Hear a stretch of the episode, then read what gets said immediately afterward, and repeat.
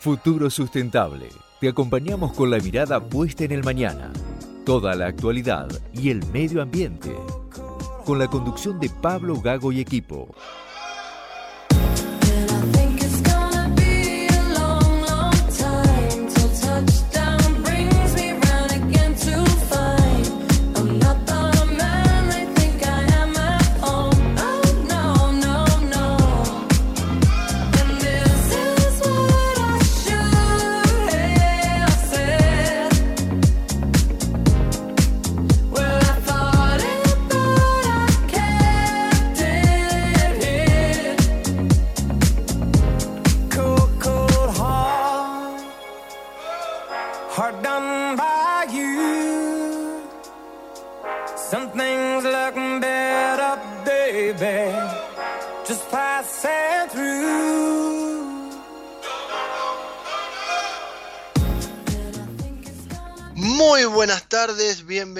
A este futuro sustentable radio. Como todos los lunes te vamos a acompañar con la actualidad, el medio ambiente y un poquito de deporte. Este lunes 18 de diciembre nos lleva ya al fin de año, nos faltan este y otro programa y ya cerramos el 2023. Un 2023 cargado de noticias, un 2023 cargado de emociones, un 2023 cargado de esperanza, podemos decir también, porque tenemos que ser esperanzadores con este nuevo gobierno y esperar también que nos acompañe un poco el clima, la economía. Y en este fin de semana, justamente hablando de clima, la República Argentina no, no la ha pasado bien porque hubo alerta naranja en la provincia de Buenos Aires, en la ciudad de Buenos Aires, hoy hay alerta naranja en otras cuatro provincias y el temporal dejó una triste noticia que es el, fallecimiento de 13 personas en Bahía Blanca, una ciudad muy afectada, afectada porque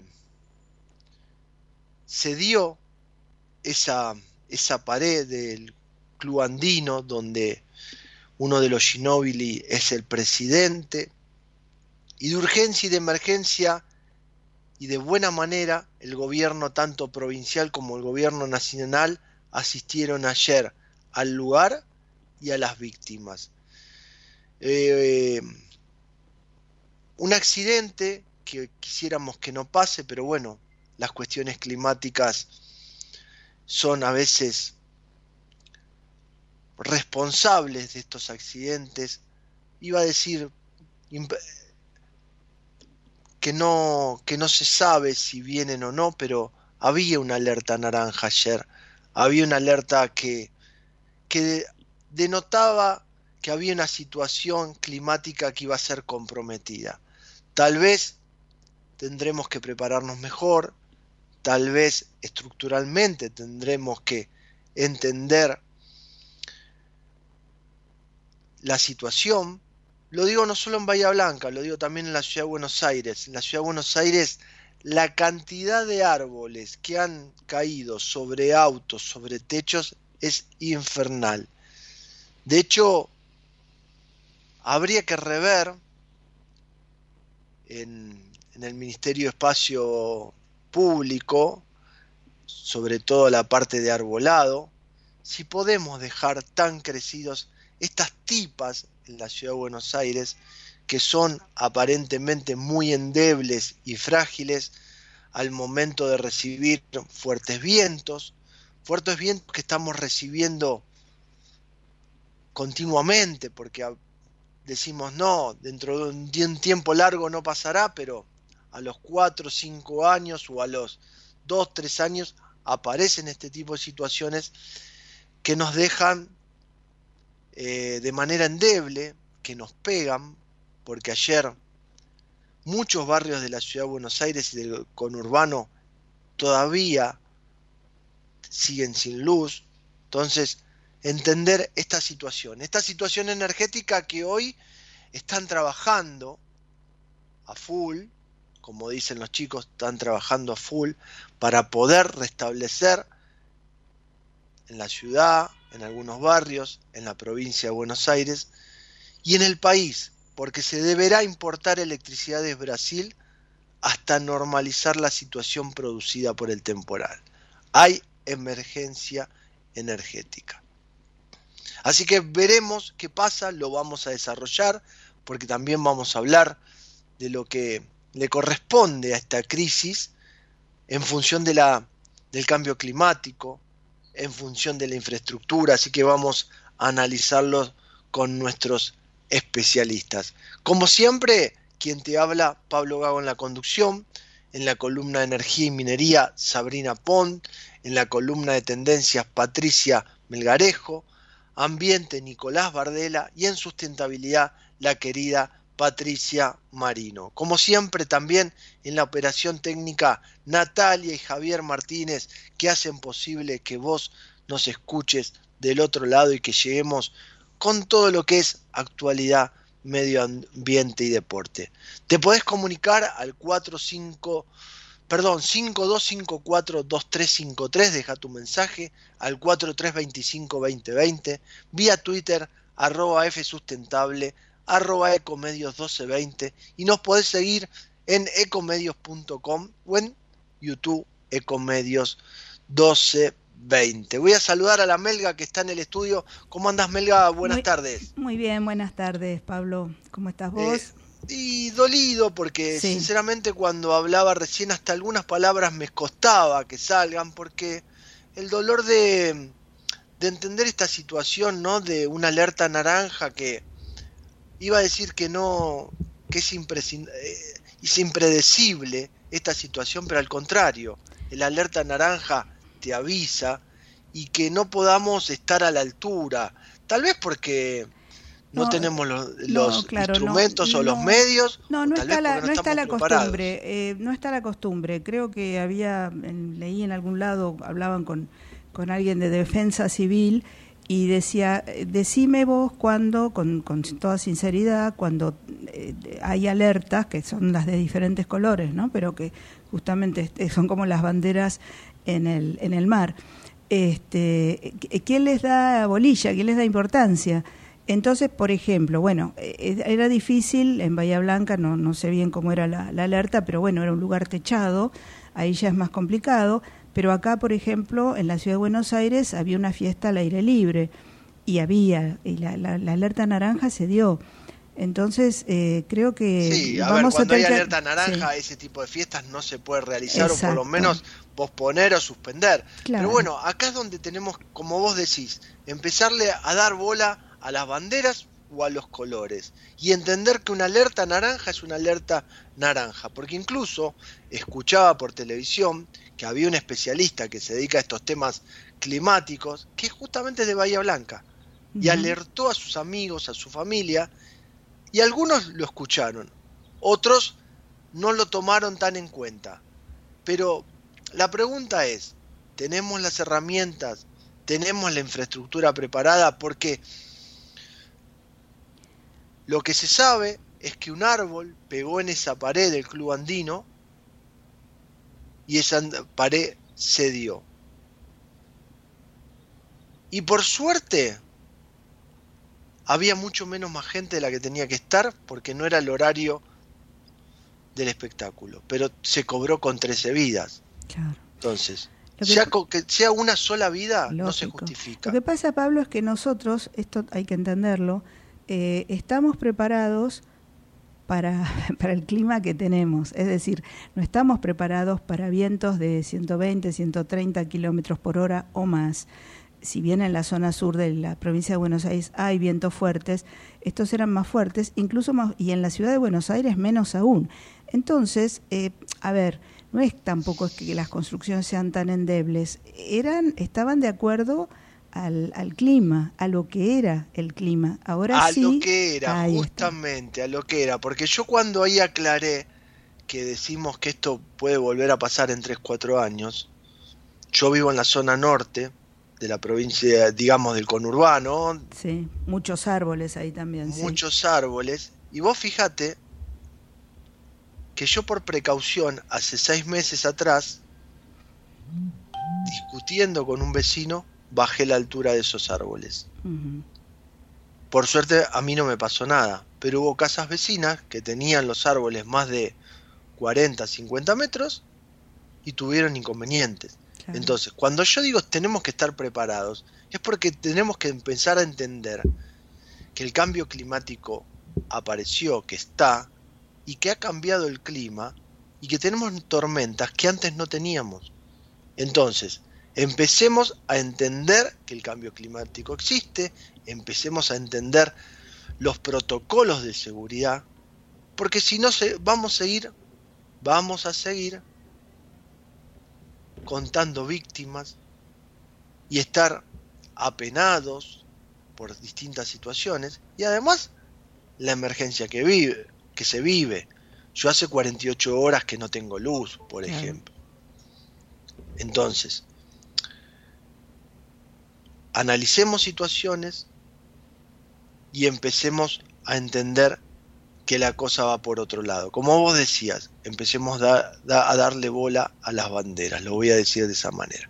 Pero esto lo vamos a analizar durante el programa, porque justamente has preparado, Melga, un programa sobre cambio climático, entendiendo que terminó la COP28, una de las grandes discusiones que tiene el mundo a nivel climático y que no se termina de poner de acuerdo, pero lo vamos a analizar después. Y también vamos a analizar la situación de Bahía Blanca.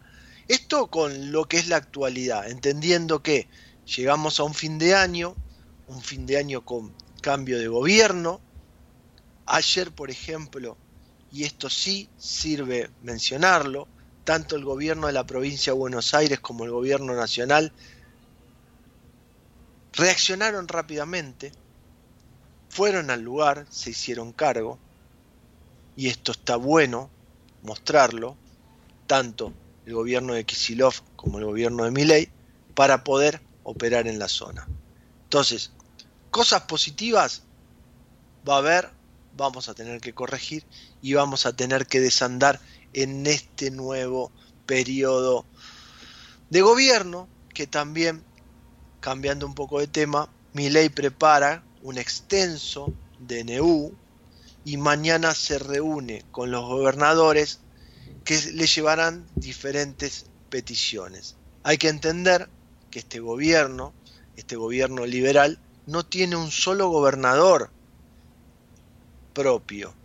Entonces, será muy importante la reunión de mañana, seguramente acompañada, acompañado por Guillermo Francos, para poder empezar a negociar y a entender las peticiones de las provincias argentinas que tienen sus necesidades y que también en función a lo que el gobierno nacional muestra en sus primeras decisiones es de bajar el gasto público, entre otros. Me parece que se viene un año muy austero, como dice el gobierno, un año complicado, pero veremos si podemos salir. Y encima nos golpean estas cosas. Pero bueno, es lo que nos toca vivir en la realidad de esta Argentina. Hablando de realidad argentina, voy a correrme un poquito de la política, de la actualidad y me voy a ir a ir al fútbol. Tenemos nuevo campeón de la liga profesional, Rosario Central, en una final por por momentos opaca, pero por momentos emocionante, porque sobre el final, cuando Rosario iba ganando 1 a 0, Platense, con lo que tenía, lo arrinconó y mostró que era una final y que necesitaba ir a buscar el empate, cosa que no se le dio al titán Martín Palermo como técnico, pero sí Miguel Ángel Russo suma un nuevo campeonato para Rosario Central. Eso en el ámbito deportivo, pero en el ámbito del fútbol hubo un fin de semana de elecciones. Riquelme es el nuevo presidente de Boca. Y acá también se mete la política porque mm, estaba Mauricio Macri del otro lado. Y en Tigre, el candidato de Mauricio, eh, de Sergio Massa, también ha sido elegido como nuevo presidente. En el caso de San Lorenzo, Moretti se impuso en la presidencia. Así que nuevos presidentes, nuevas gestiones y esperemos que el fútbol argentino también empiece a tener ese halo más transparente, más cristalino en lo que es la gestión. Lo que sí se mostró ayer, y esto Melga lo quería hablar contigo, es que hubo mucha participación societaria en el caso de Tigre, eh, perdón, de San Lorenzo y de Boca. De Boca, sí, de los 12. Se acercaron muchos socios, fueron récord en la votación. Esto quiere decir que hay un compromiso de la sociedad en estas estructuras, un compromiso a elegir nuevos mandatarios y ojalá podamos también llevarlo siempre a la práctica de la política, la práctica nacional o provincial, según el caso, para que podamos democráticamente elegir nuestros, nuestros nuestras autoridades, ¿no? Claro, y para que las autoridades sean entonces más representativas, porque eh, legítimas, podemos decir, ahí está, más legítimas, exactamente, porque si eh, los, los, socios en este caso o los ciudadanos en el caso de las elecciones políticas eh, votan masivamente, entonces le dan más respaldo, más legitimidad a los candidatos. Así que me parece que ese compromiso que vos señalás es muy importante. Y la política se metió ayer también, porque cuando fue a votar mi ley, el dato es color es que había muchos simpatizantes de Juan Román Riquelme, que hay que decirlo, estaba acompañado hoy por la oposición, por el peronismo, y bueno, mi ley se ligó a alguna puteadita, que también Macri salió al cruce en Twitter. Sí, pero desde Arabia.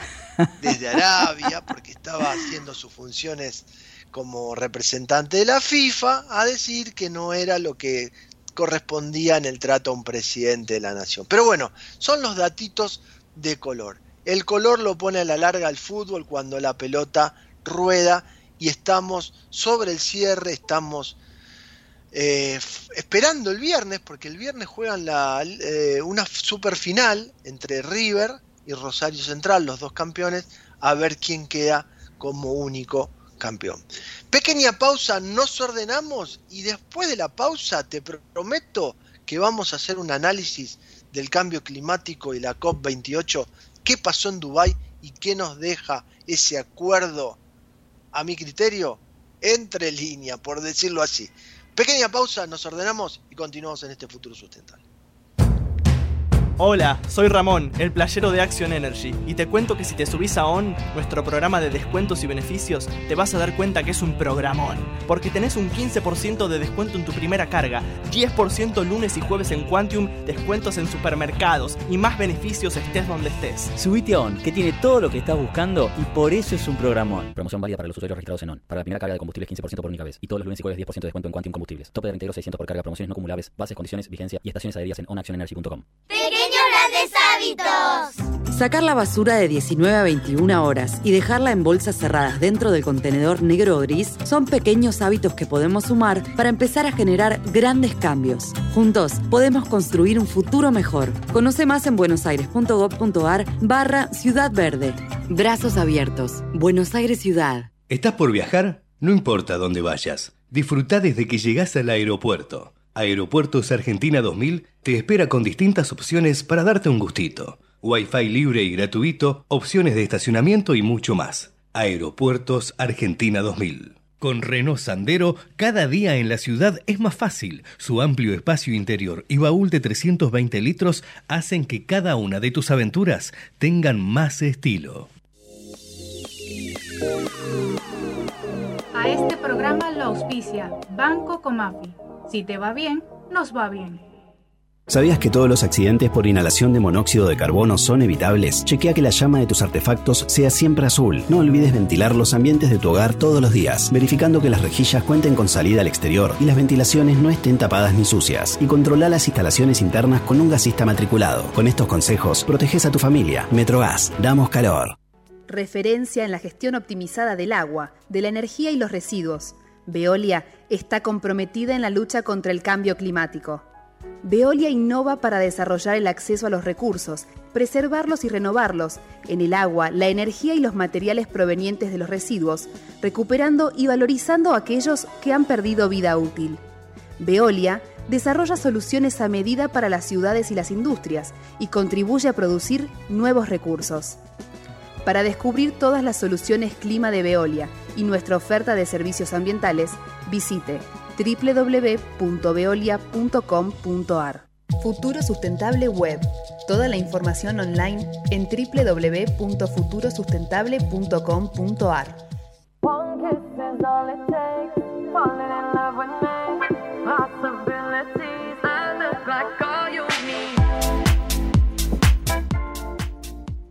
Y seguimos en este futuro sustentable y te decíamos que íbamos a analizar todo lo que se refiere a cambio climático y todo lo que ha pasado en esta COP28. Por eso le damos la bienvenida a Camila Mercure del área de política ambiental de la Fundación Ambiente Recursos Naturales, que está recién llegada de Dubái. Camila, muy buenas tardes. La Melga y Pablo Gago te saludan. ¿Cómo estás?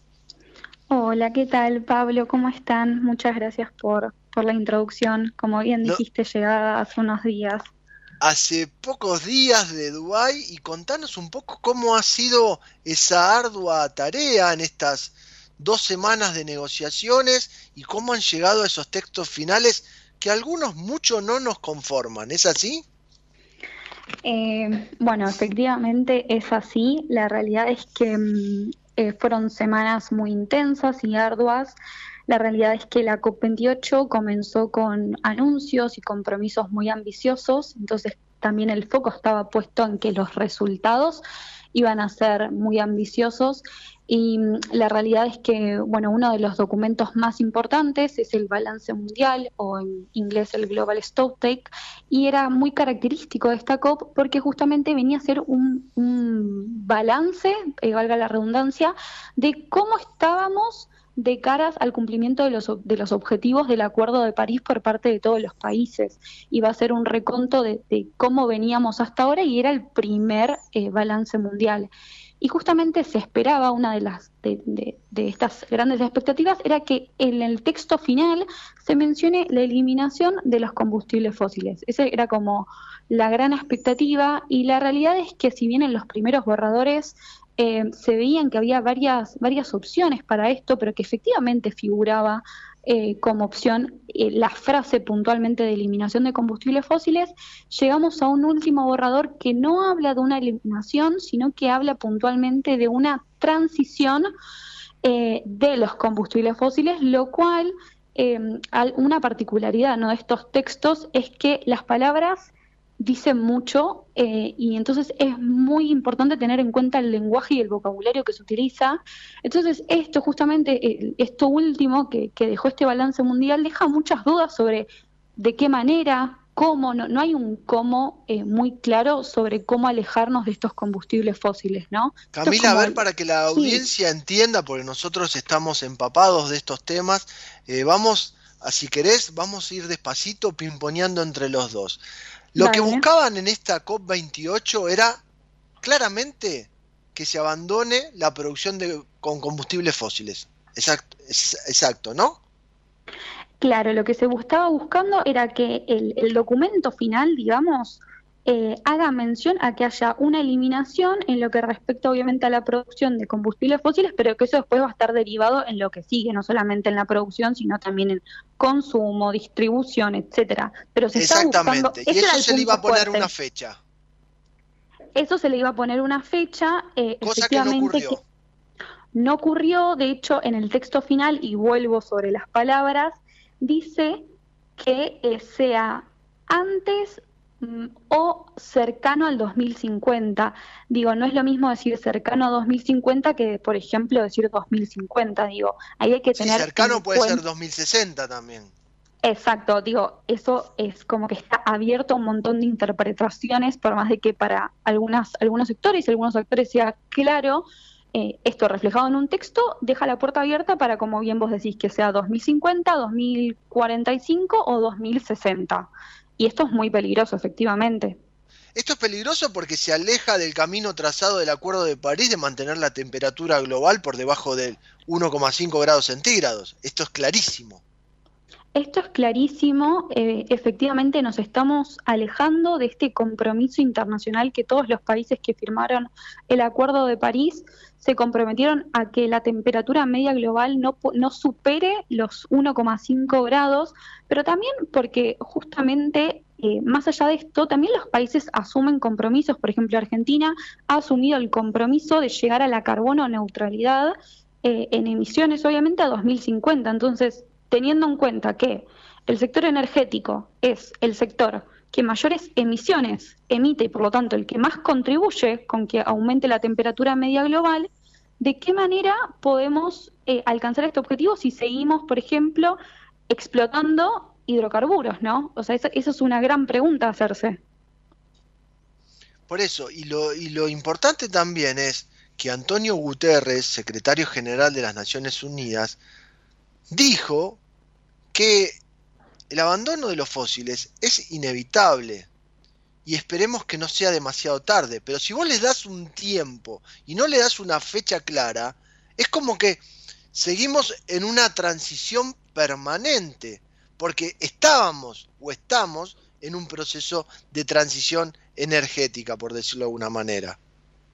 No creo que haya cambiado mucho el escenario. Efectivamente, eh, estamos en un escenario de transición energética y esto sí hay que dejarlo claro. La transición energética no es algo que se espere para un futuro, es algo que está sucediendo en algunas regiones del mundo, en algunas partes del mundo un poco más rápido que en otras, porque acá sí hay que hacer, digamos, un gran paréntesis. Para la transición energética se requieren, por un lado, recursos energéticos, por otro lado, se requiere tecnologías, por otro lado, se requiere conocimientos técnicos que justamente permita a las personas que van a llevar a cabo esos trabajos eh, utilizar las máquinas, etcétera. Y algo mm, no menor es que se requiere financiamiento. Entonces, esto es todo un combo que se tiene que dar y esto, de hecho, es muy importante también para los países del norte, del sur global, ¿no? Que justamente tienen una diversidad de recursos energéticos, pero muchas veces nos hace falta tecnología, desarrollo de capacidades y por sobre todo las cosas financiamiento. Y este también fue un tema muy importante en la COP, que se esperaba que avance un poco más, pero efectivamente eh, eh, el trabajo más duro sobre financiamiento, cuánto, eh, se va a tener que dar a lo largo del 2024, porque no se llegó a ningún acuerdo preciso, contundente, ni siquiera con fechas, como bien vos decís. No hay fechas exactas en lo que respecta a financiamiento, en lo que respecta a eliminación de combustibles fósiles, y ya, ya no podemos seguir esperando, ¿no?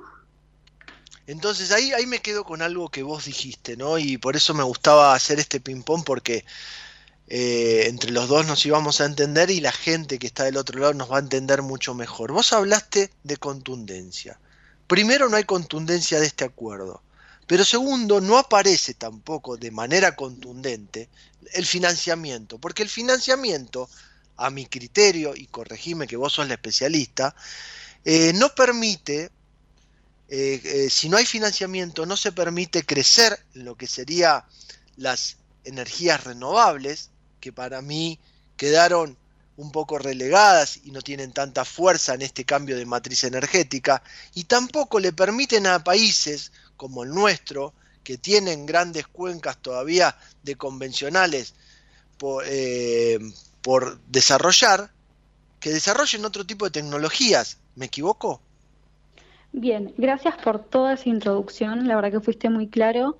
Como bien mencionaste, eh, en el caso de Argentina, por ejemplo, independientemente de, estos recursos convencionales, tenemos una gran diversidad de recursos energéticos como solar, energía solar, energía eólica, y justamente lo que está sucediendo es que el financiamiento que, que viene incluso desde afuera viene más a seguir perpetuando justamente esta frontera hidrocarburífera, de seguir con estos proyectos de explotación de, de petróleo, de gas, pero a su vez también lo que está pasando es que los, los combustibles fósiles tienen un montón de subsidios y particularmente subsidios a lo que tiene que ver con la oferta. Entonces, que haya tantos subsidios y tanto financiamiento para los hidrocarburos, lo que hace es retardar también que haya un mayor financiamiento y subsidios a las renovables, justamente teniendo en cuenta esto que mencionaba, que los combustibles fósiles ya no son una opción, digo, nos trajeron hasta acá, entonces no deberían ser parte de la solución y obviamente hay que dar un mayor espacio a esas energías renovables,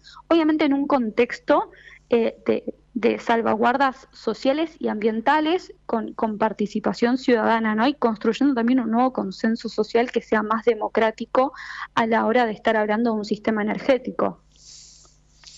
¿Qué otros puntos viste que la COP eh, flaqueó, por decirlo de alguna manera, y por ser bueno, Camila? Bien, otro de los puntos que se esperaba que tuviera grandes resultados tiene que ver con adaptación, puntualmente con la meta global de adaptación.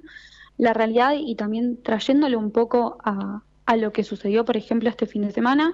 Adaptación se esperaba que haya una meta donde se pudiera establecer incluso también un financiamiento, digamos, cuánto los, países, digamos, del norte global iban a poder movilizar hacia países del sur global en lo que respecta a adaptación porque la mayoría del financiamiento es para mitigación, es decir, para reducir las emisiones y no para adaptarse a los cambios a los efectos del cambio climático, como por ejemplo, y trayéndolo un poco más a tierra y a, terreno nuestro, lo que pasó este fin de semana con esta gran tormenta que hubo, efectivamente tuvo un montón de daños y pérdidas, y justamente acá es donde, donde hay que digamos, resignificar el concepto de adaptación. Justamente se necesita de medidas de adaptación para tratar de, prevenir las mayores, la mayor cantidad de pérdidas y daños posibles y por lo tanto también se esperaba que, que este tema sea de gran importancia en la COP, pero nuevamente que al final de la COP no había un texto, una decisión sólida, contundente,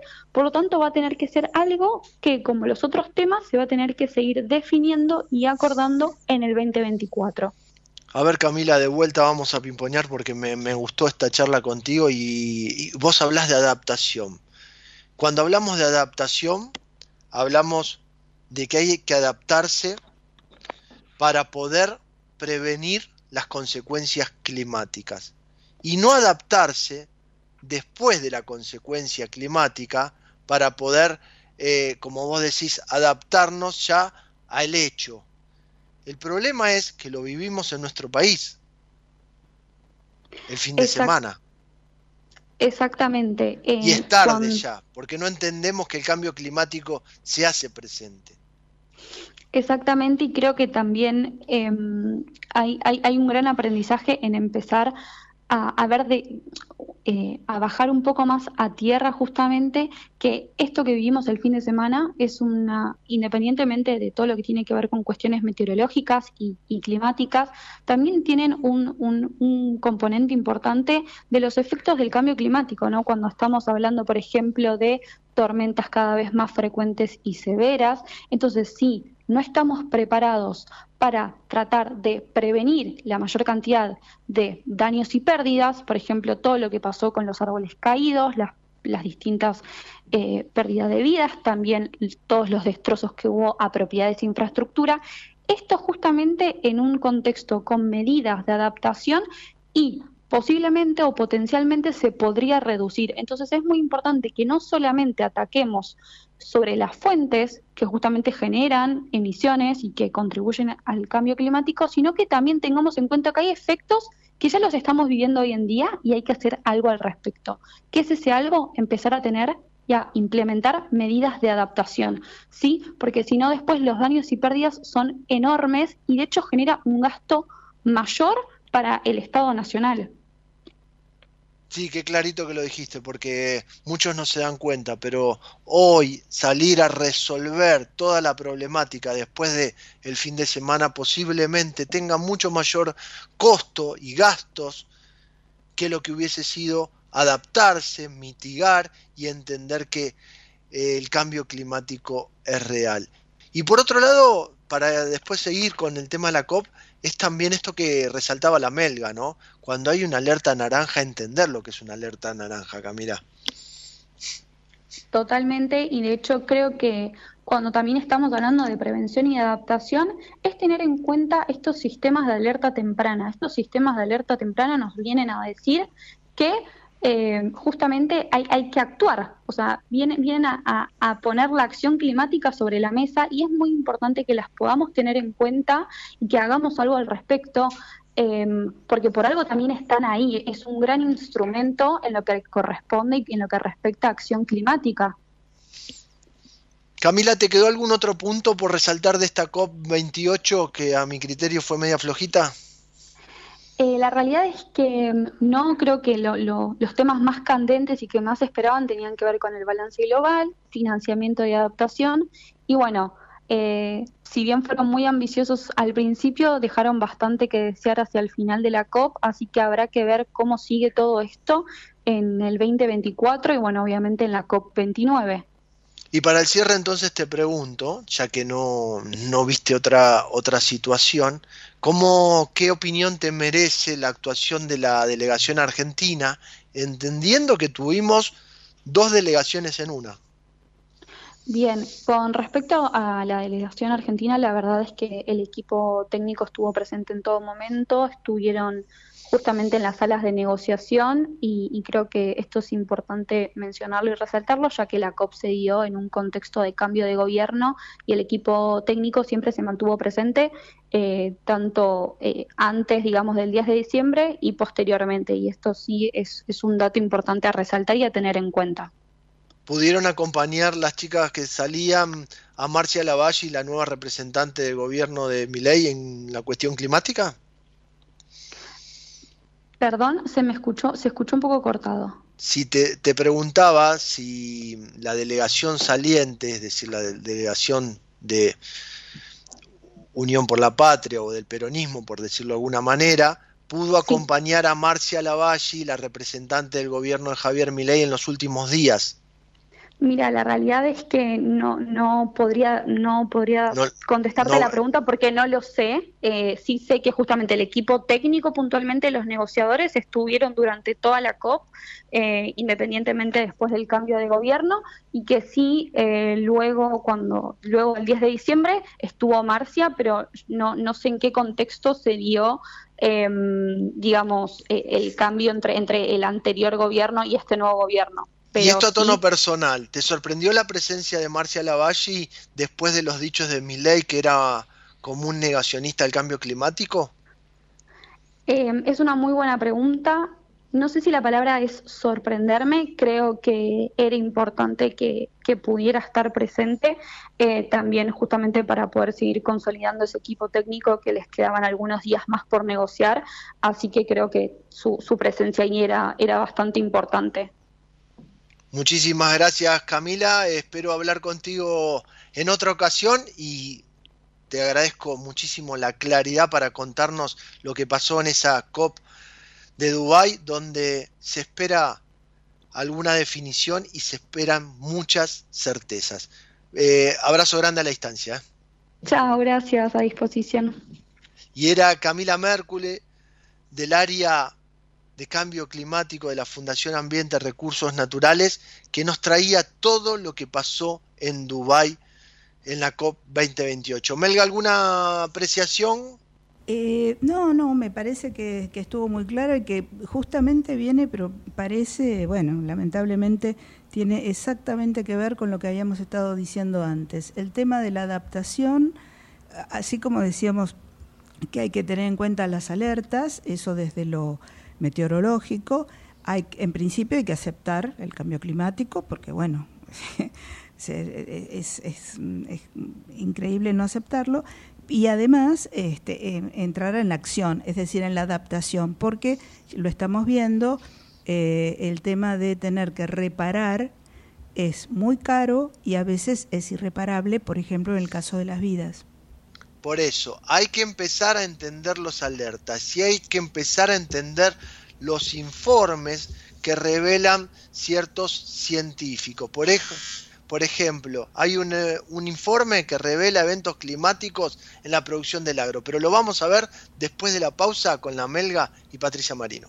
Muy bien.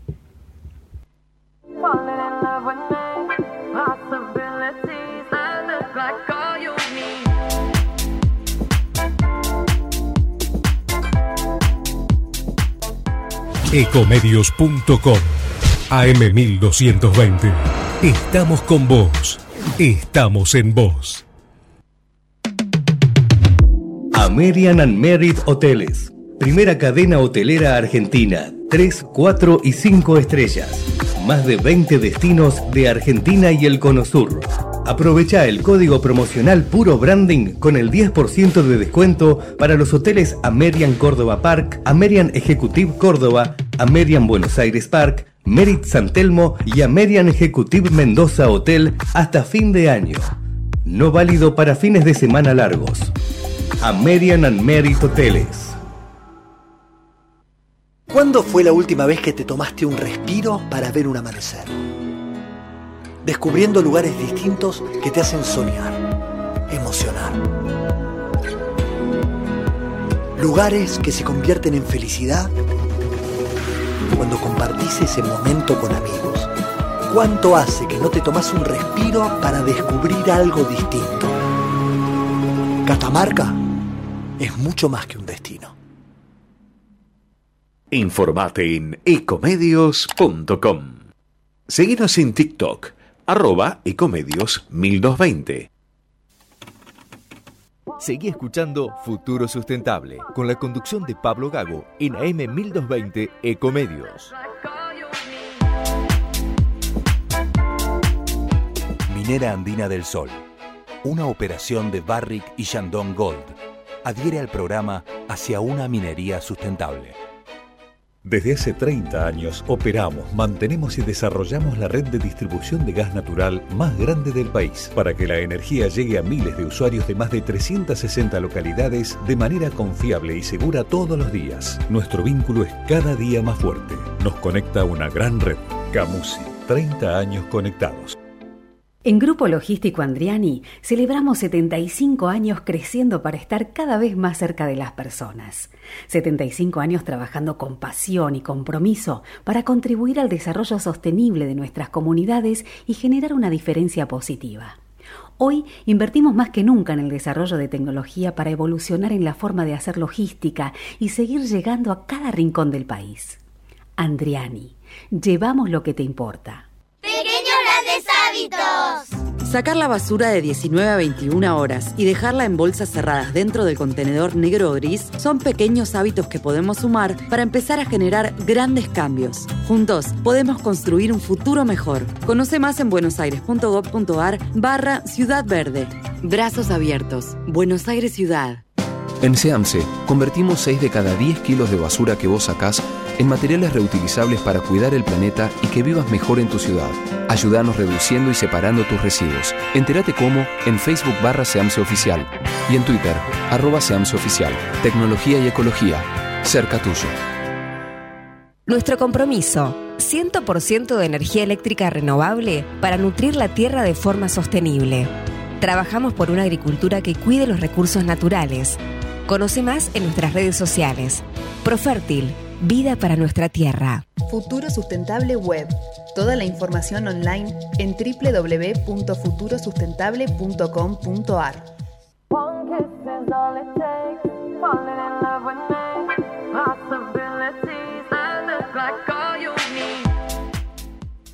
Y seguimos en este futuro sustentable y esperaba este momento, porque si estamos analizando la COP28, quería hablar con la, ¿cómo te puedo decir? La Nostradamus del ambiente, con Patricia Marino. ¿Qué haces, Patito? Hola, Pablo, ¿cómo estás? Veo que tenemos barba. Hola, Milga también, ¿eh? Sí, siempre tenemos barba. Hoy te podría decir que la tengo un poco más desprolija porque hace 48 horas que no tengo luz, con lo cual no pude acicalarme, como dicen algunos. Pero el tema es que quería divertirme contigo porque porque somos, a ver, somos adivinos o ya sabíamos hace un año, como decía Gonzalito, dame la cinta, habíamos dicho que pasaba esto. Bueno, yo te voy a decir algo que es lo que rescata toda la, la prensa mundial. Estuve recorrido, recorriendo varios informes, que es como que por primera vez se logra instalar, ahora vamos a ver de qué manera, el tema de cortarla con los combustibles fósiles. Recordemos que... Eh, Me gustó tu término, muy joven, cortarla, ¿viste? Directamente, cortarla. sí, cortemos con esto, por favor. Eh, es la primera vez, ¿eh? En ninguna de las COPs anteriores eh, siempre se habló del tema de la reducción de emisiones, pero nunca se tocó específicamente la reducción del uso de combustibles, que es lo que se lleva el 80%, ¿eh? el combustible eh, aporta el 80% de todas las emisiones según lo que informaron en, en, esta, en esta COP.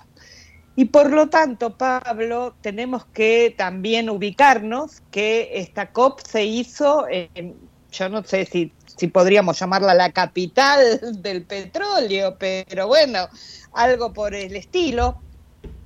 Y recordemos que previo a, estas reuniones eh, que tomaron lugar en la COP28 hace dos semanas atrás, eh, hubo un como una denuncia de un eh, periodista de la BBC que publicó que se aprovechaba esta, esta convocatoria, donde van todos los países, obviamente, para hacer lobby por el petróleo.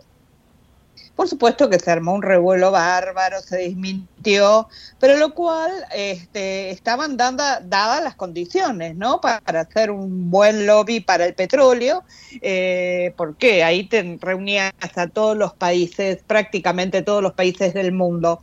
Eh, también se, se destacó que eh, en cuanto al balance global, eh, hay como cuatro países, Canadá, Estados Unidos, eh, Inglaterra, el Reino Unido, que no tienen eh, en sus, en sus, digamos, contribuciones pensado eliminar o reducir la producción de petróleo o gas y nafta, sino todo lo contrario, ¿no? Como que están haciendo gestiones para duplicar o aumentar eh, la, producción de, los gases, eh, de gas natural y naftas, ¿no?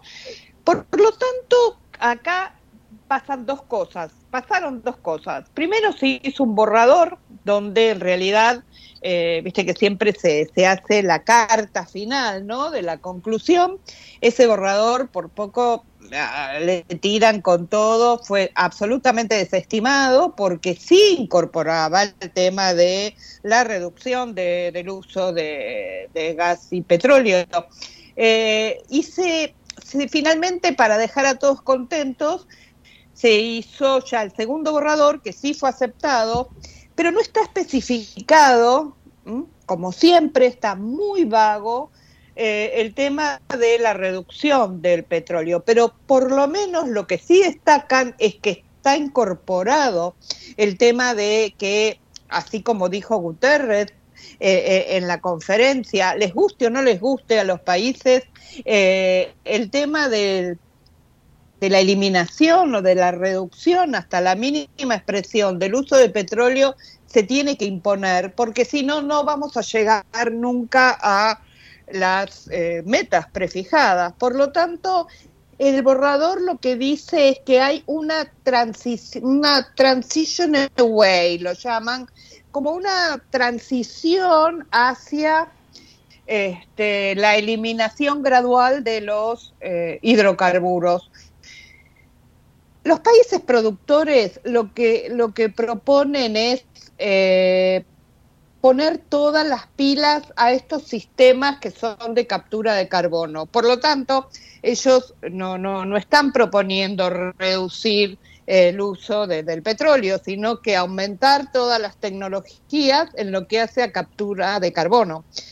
Eh, y Pablo, y así estamos, ¿no?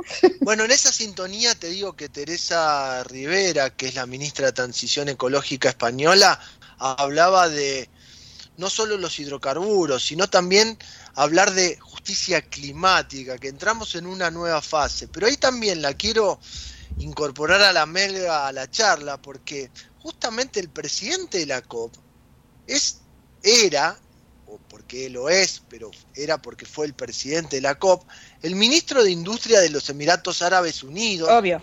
Y también director de la petrolera estatal ADNOC.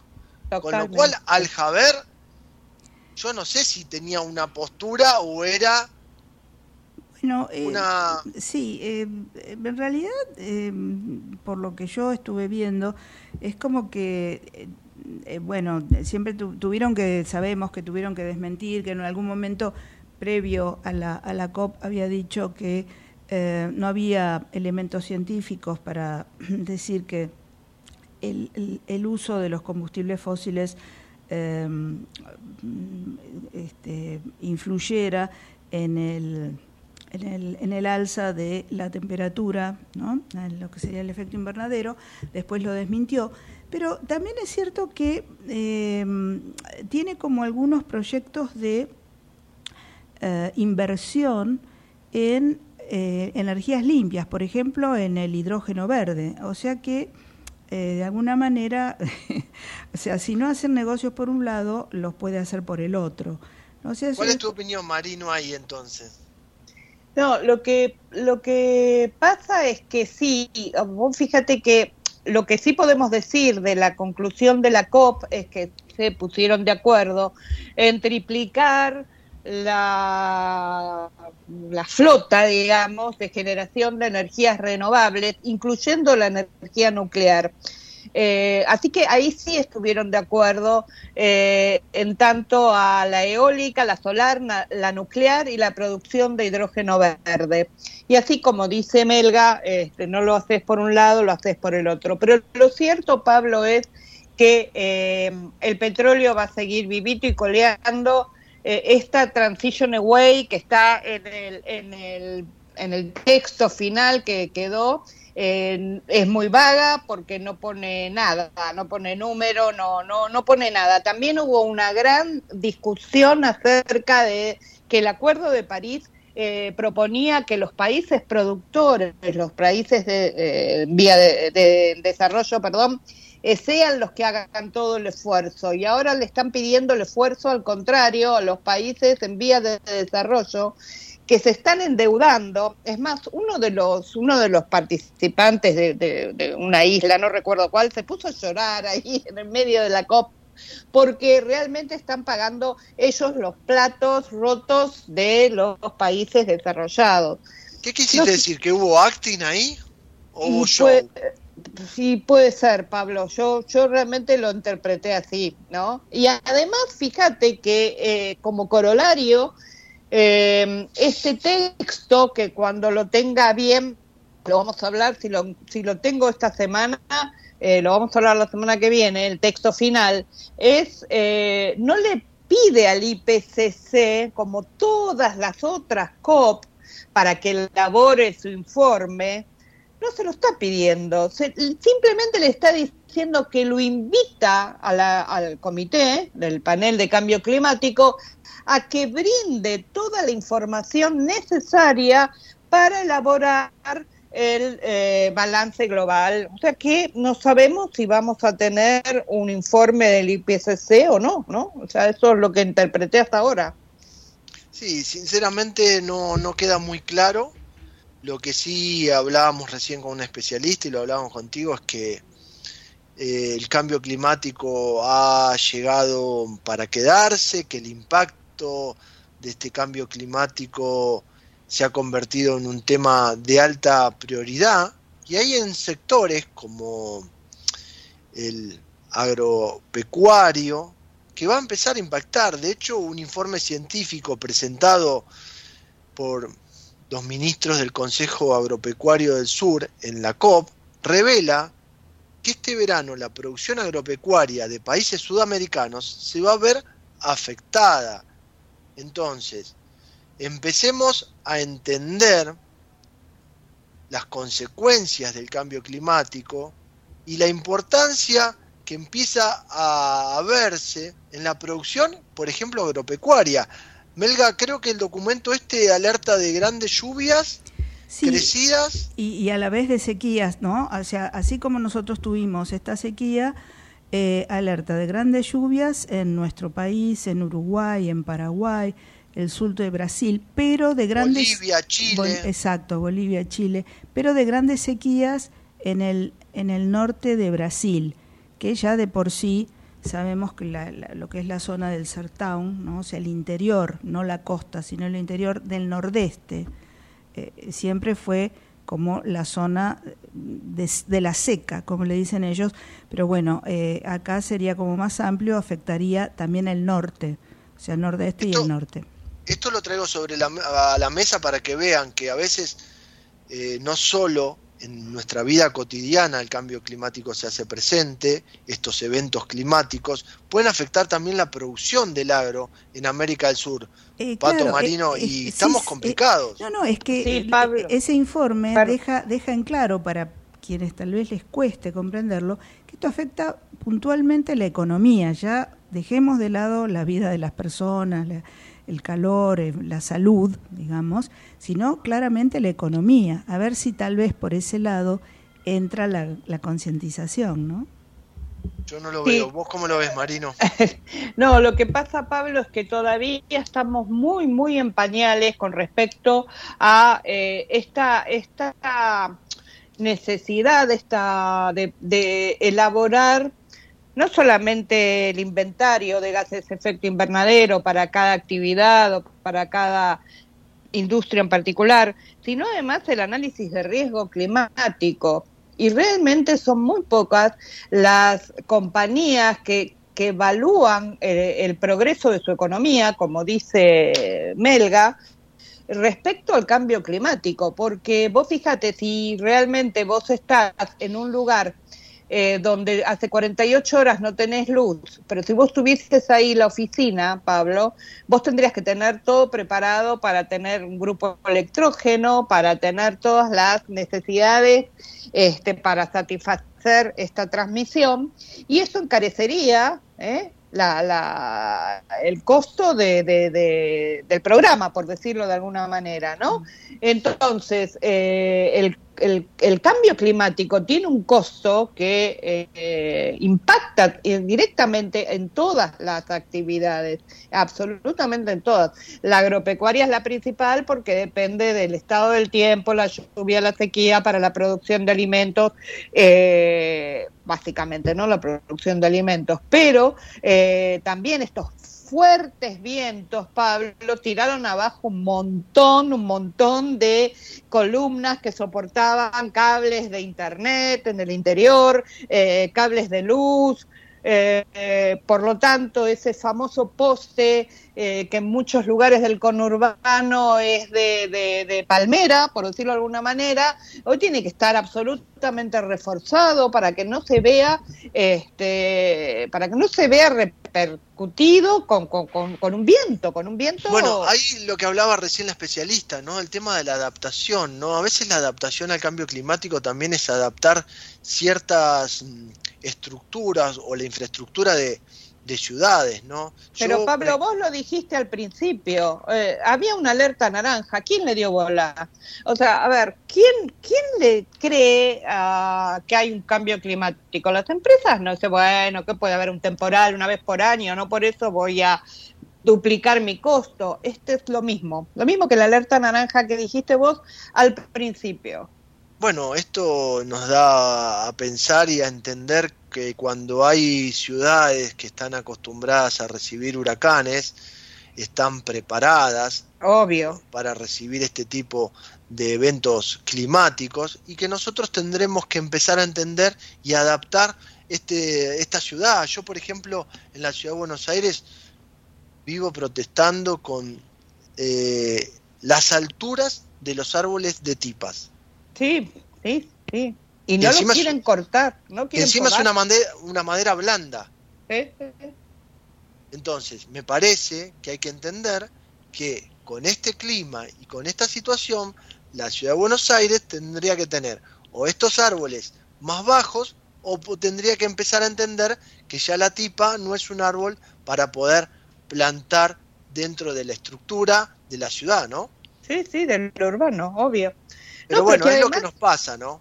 Sí, sí, pero además, Pablo, si vos querés hacer un reclamo por arbolado público, eh, pues, ¿vos te acordás de, bueno, no sé si te acordás, había un sketch del trámite del arbolito, eh, de la tuerca. Bueno, el sketch sí, igual de Viquete. Es increíble. porque no cambia y no somos responsables. Vos fíjate que cuando vos recién hablabas de la operación de grupos electrógenos, por ejemplo, en la ciudad de La Plata, APSA informó que hay que empezar a tener cuidado con el uso del agua porque la planta potabilizadora Donato Gerardi en Punta Lara operó con un grupo electrógeno para sostener el servicio. Esto habla de la adaptación y habla de las consecuencias. Pero bueno, es lo que nos toca vivir y ojalá podamos entender de una vez por todas el cambio climático y que los funcionarios de, de, los distintos países empiecen, lo voy a decir en argento, a darle un poquito más de bola a este tema, un poquito más de bola a la COP y a lo que los científicos exponen, para que de una vez por todas lleguen a un acuerdo un poco más sensato, más claro, cuando digo claro es en acción y tiempos, y que de alguna vez por todas lo puedan cumplir, porque si no, seguimos haciendo este tipo de reuniones costosas, onerosas, donde viajan a los mejores lugares del mundo. Totalmente. Sin solución alguna. Patito, muchísimas gracias por tu participación. Nos vemos el lunes que viene. Bueno, felices fiestas, ¿no? Sí, porque el 24 el domingo tenemos ah, pero el... buena. Ah, y tenemos el 25 Navidad que estaremos en el aire, que estaremos en el aire. Sí, bueno, feliz noche buena entonces. Beso grande. Besos, gracias. Chao, chao. Melga, como dirían los chicos, ¿qué le pediste a Papá Noel? No, todavía nada, lo estoy pensando. Además, yo la verdad, te digo, tan entusiasmado con el programa, ni me di cuenta que estamos a seis días de la Nochebuena. Sí, no, no, yo solo ya lo tengo claro, pero todavía no, todavía no pedí. Hay que pedir prosperidad. Pequeña pausa y continuamos en este futuro sustentable.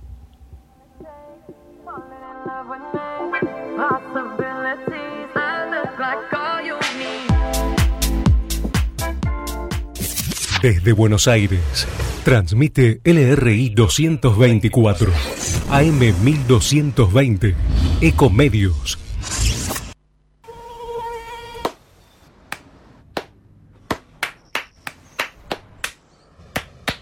No aplaudamos al mosquito, combatámoslo en serio. Para combatir el dengue, el zika y el chikungunya, evitemos que los mosquitos piquen y se reproduzcan. Usemos repelentes, coloquemos tules en la cuna de los bebés y demos vuelta a contenedores para que no se acumule el agua. Si tenés fiebre alta, dolor de cabeza y dolor muscular, no te automediques y acudí al médico. Encontrá más información en argentina.gov.ar. Argentina Unida, Ministerio de Salud, Argentina Presidencia. Informate en ecomedios.com. Seguinos en Twitter, arroba ecomedios 1220.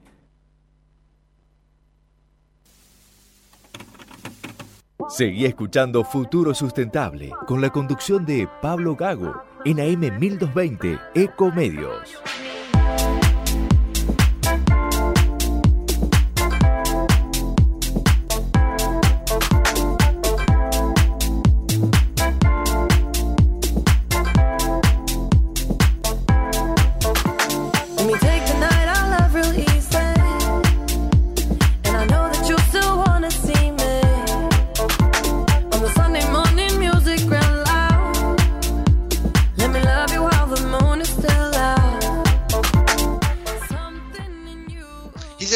En este futuro sustentable ya se ha pasado la primera hora de programa, pero vamos a seguir analizando esta COP28 porque queremos tener varias miradas. A veces eh, es importante compartir y entender desde distintos ejes qué ha pasado en esta COP28. ¿Crees que es así, Melga, o no? Sí, sí, yo estoy de acuerdo porque además pensá que fueron dos semanas donde hay toda una serie de comisiones, donde se trabaja, se intercambia, eh, todo tipo de experiencias. Por supuesto, todos estamos siempre eh, esperando ese documento final y ahí es donde están las discusiones, ¿no es cierto?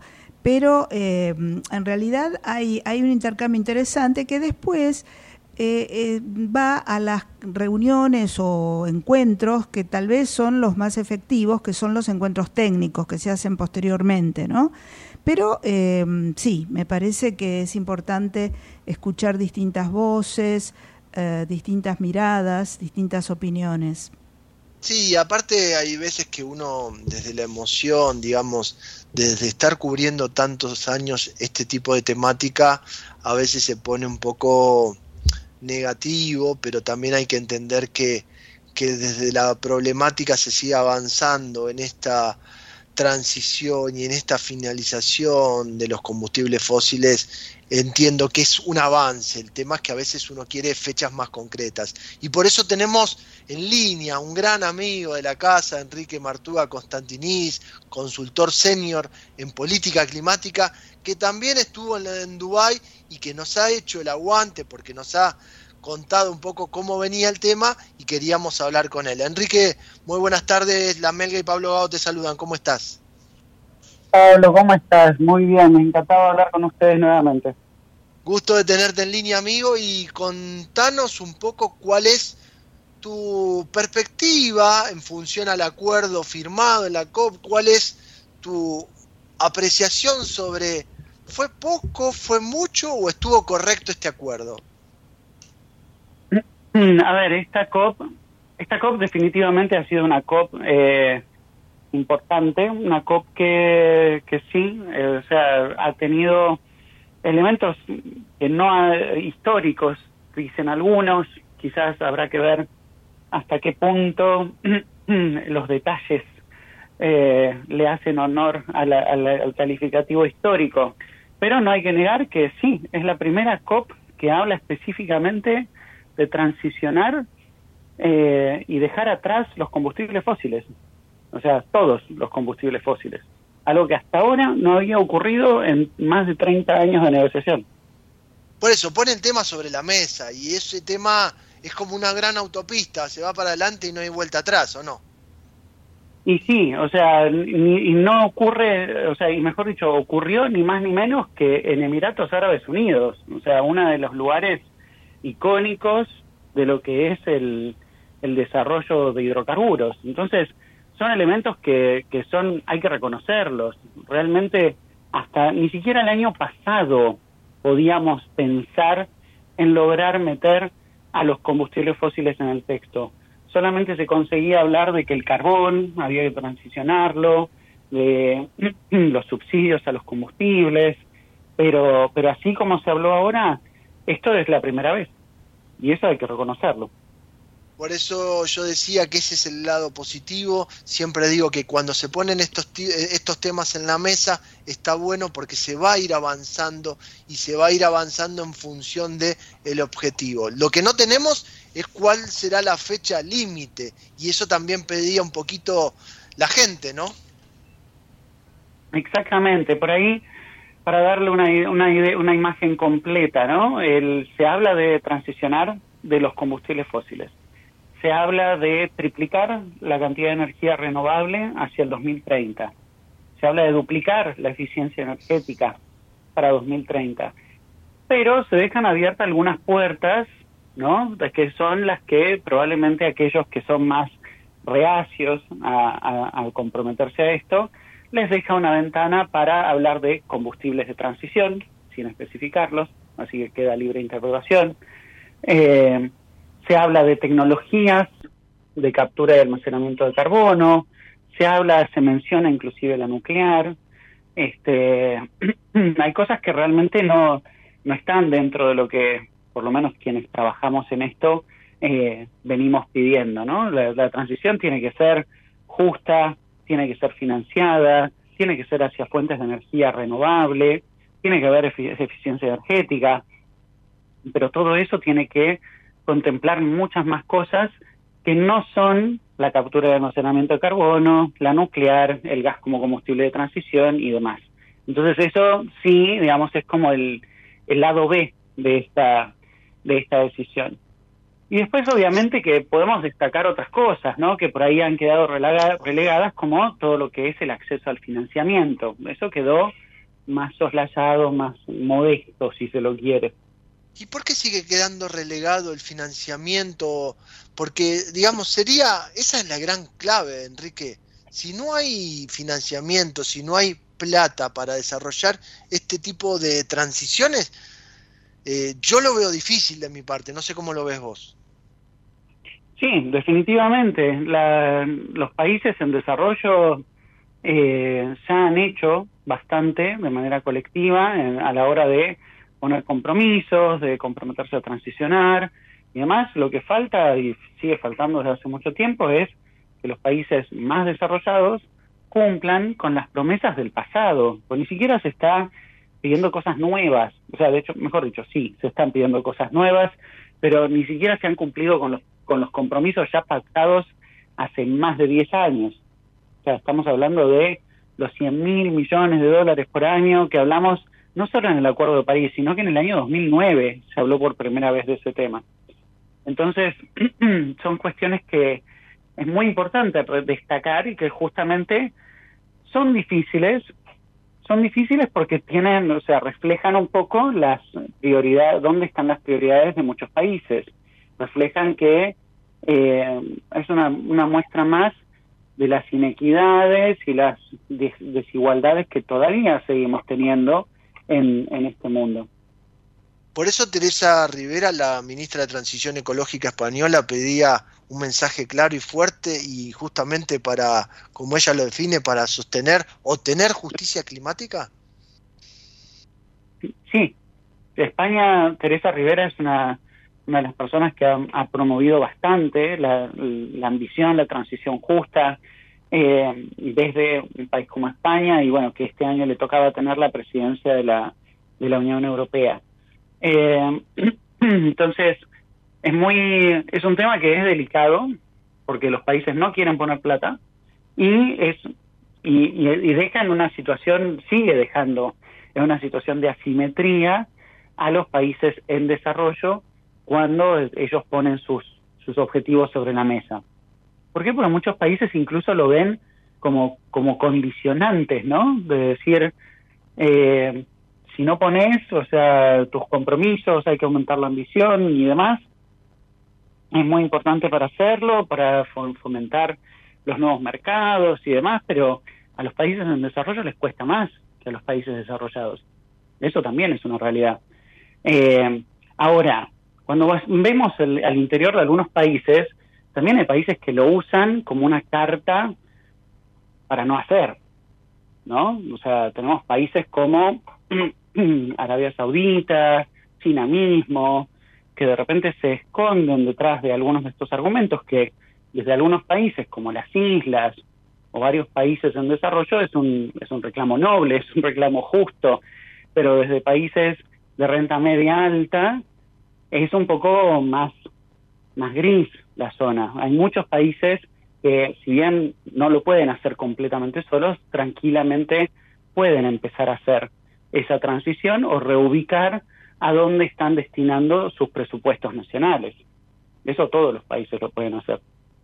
Y justamente hablando de lo que pueden hacer los países, te voy a llevar un poco a lo que nos pasa a nosotros en la Argentina. ¿Cómo has visto vos la llegada de Marcia Lavalle, la representante del gobierno de Miley, que tomó la posta en la presidencia de la delegación? ¿Cómo has visto la postura argentina después de los dichos del actual presidente en la campaña?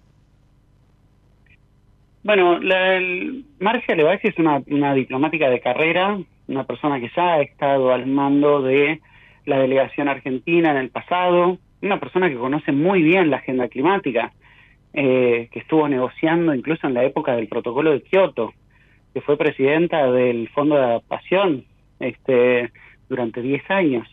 Entonces es una persona que tiene muy presente esta agenda entonces, desde ese lugar, eh, lo que yo interpreto es que se ha traído más calma.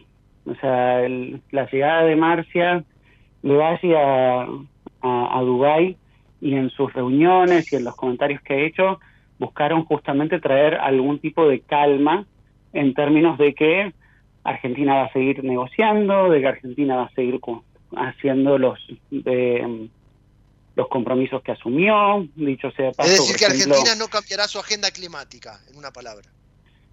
ese fue el mensaje general que transmitía Marcia. Después habrá que ver, o sea, cómo estructuralmente hacia el interior en materia de eh, lo que es la nueva subsecretaría de Ambiente y, todo lo que tiene que ver con las cuestiones internas, cómo los presupuestos, el personal, cómo todo eso se vuelve a, reacomodar, eh, porque ahí es donde realmente se va a ver el tema de la implementación. En materia de diplomacia, que es un poco la agenda que le compete a ella, ella trajo justamente un, ese mensaje de que Argentina va a seguir estando en el grupo ABU, de que Argentina va a seguir negociando, de que va a cumplir con los compromisos que estaban pautados, como por ejemplo una nueva NDC para el año 2025, eh, los, los, lo que se llaman los reportes de transparencia que tienen que presentarse a finales del año que viene o principios del otro.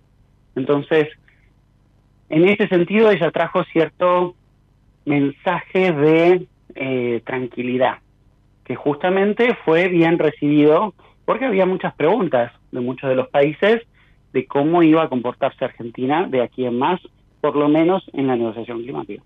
Y justamente Macron había salido también al cruce a decir que ley no se podía, digamos, no podía no ver esta agenda climática. Pero eh, a simple vista lo que se ve es que hay que esperar y que por lo menos todavía no bajó la vara en la cuestión de la agenda climática y en principio habría que ver qué pasa, como bien lo decías vos, con la subsecretaría de Ambiente, que para mí es un cambio de rango a nivel ministerial, subsecretaría, por una cuestión de bajar el gasto público, pero ojalá no le baje la gestión ambiental que necesita el ambiente a nivel nacional y por supuesto interactuando con las provincias a través del COFEMA, ¿no, Enrique?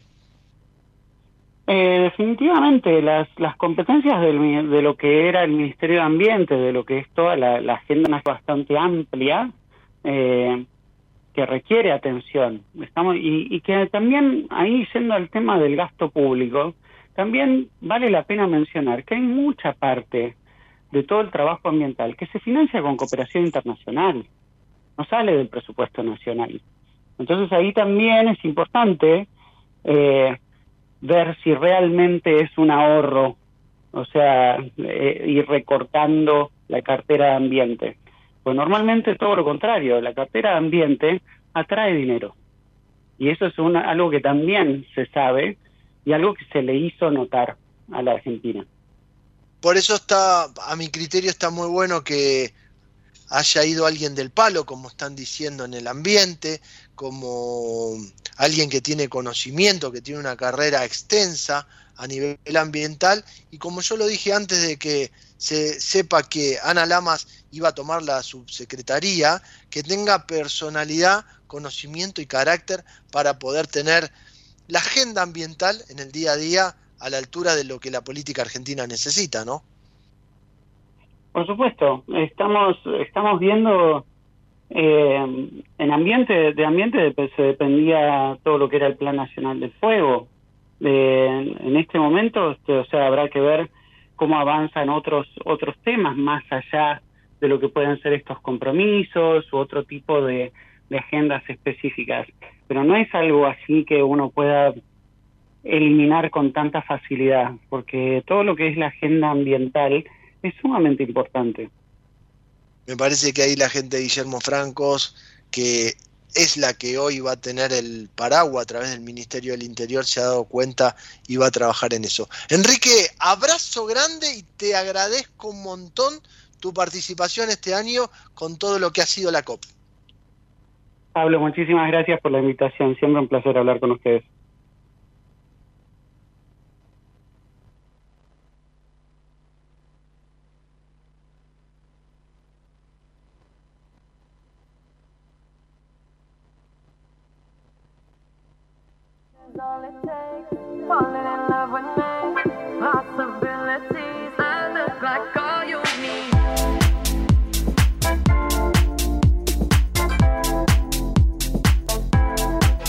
Minera Andina del Sol, una operación de Barrick y Shandong Gold, adhiere al programa hacia una minería sustentable. Desde hace 30 años operamos, mantenemos y desarrollamos la red de distribución de gas natural más grande del país para que la energía llegue a miles de usuarios de más de 360 localidades de manera confiable y segura todos los días. Nuestro vínculo es cada día más fuerte. Nos conecta una gran red. Camusi, 30 años conectados. En Grupo Logístico Andriani celebramos 75 años creciendo para estar cada vez más cerca de las personas.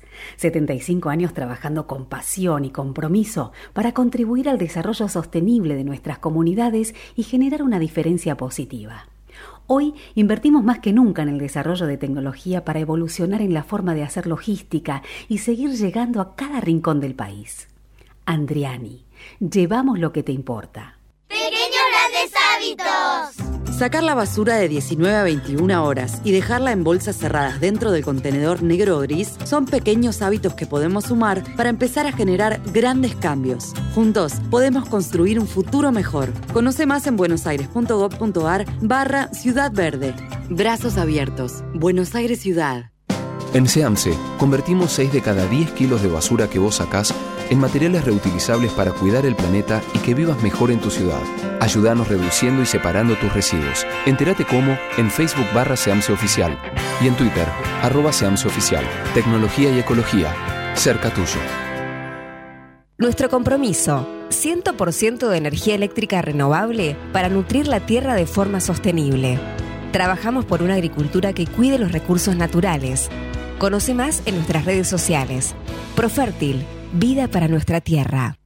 Revista Futuro Sustentable, el primer medio gráfico de sustentabilidad en la Argentina.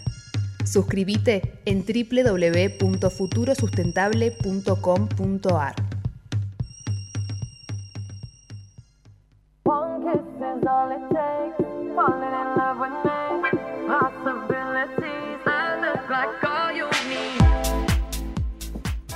seguimos en este futuro sustentable.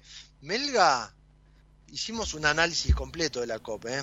todas las miradas. ¿eh? Sí, sí, sí, bien, bien exhaustivo, ¿eh? y con, con dos eh, corresponsales, digamos, porque estuvieron... Dos, especialistas que han estado en Dubái y además con miradas distintas, y, esto está bueno. Ese es interesante, sí, y con el análisis, por supuesto, siempre profundo de, de Pato Marino, que bueno, siempre es necesario, ¿no? Sí, porque además las miradas desde lo técnico, hay que entender que la gente de Fundación Ambiente Recursos Naturales, Mercury o por el lado de Martúa Constantinis, están todos los días empapados con esta temática y son los que siguen las COP día a día y entienden los avances. Por eso yo también decía esto, pese a que a veces uno no ve algo concreto en fechas. Sí, claro, exacto. Yo veía que es cierto, bueno, uno, es como que uno se pone un poco ansioso y le parece lento, pero es cierto que son procesos. Y eh, eh, quienes están, como decís vos, eh, tan imbuidos en el tema y que lo van siguiendo con, con mucha minuciosidad, pueden distinguir cuando realmente es importante y cuando es un fracaso. Y este, en este caso no lo fue, por suerte. No, porque además eh, que el tema siga en la agenda es, es, bueno y además fíjate que terminamos haciendo un análisis de lo que pasa en nuestro país, donde teníamos un candidato a presidente que podía tener una mirada al no ambiente, por decirlo suavemente, y sin embargo hoy la política de la agenda climática ambiental sigue en su lugar. Y hablando de seguir en su lugar, le vamos a dar la bienvenida, porque sigue en su lugar, Sabrina Pont. Hola Sabri, ¿cómo andás? Hola Pablo, hola Patricia, ¿cómo están? Todo bien, lindo almuerzo que hemos compartido el miércoles 13, ¿no? Sí, claro que sí, el día del petróleo. Eh, bueno, fue un almuerzo, un gran almuerzo compartido con, creo que había más de mil personas, ¿no? En ese había, más de mil personas, estaban todos los actores de la industria energética y vos fíjate que cuando llegué creo que te conté la anécdota que en casa se discutía porque íbamos al día del petróleo y yo decía que había terminado justamente la COP28 mm. que era importante y por otro lado me decían que lo importante era la suba o los aumentos de las naftas en nuestro país. Sí, desde lo económico seguramente el bolsillo y la economía toma un lugar, pero me sorprendió gratamente que el presidente del Instituto Argentino del Petróleo y el Gas, López Anadón, también haya hecho como mención y dándole un lugar principal a la COP28, ¿no? Sí, sí, sí, claramente en su discurso, digamos, eh, lo comentó y hizo gran mención a eso. Nosotros creo, no sé si tenemos un pequeño audio como para pasar este Sí, le vamos a pedir a Natalia, justamente le estoy pidiendo a Natalia si tiene preparado el audio ahí de, López Anadón, porque hacía referencia en la apertura del almuerzo del Día del Petróleo sobre lo que ha pasado en la COP28. Natalia, ponenos por favor a López Anadón. Y esto es lo que se pretende mitigar. Ahora bien, el 91% de la concentración de dióxido de carbono en la, atmósfera actual es responsabilidad de tres regiones, Europa, Norteamérica y Asia, en ese orden.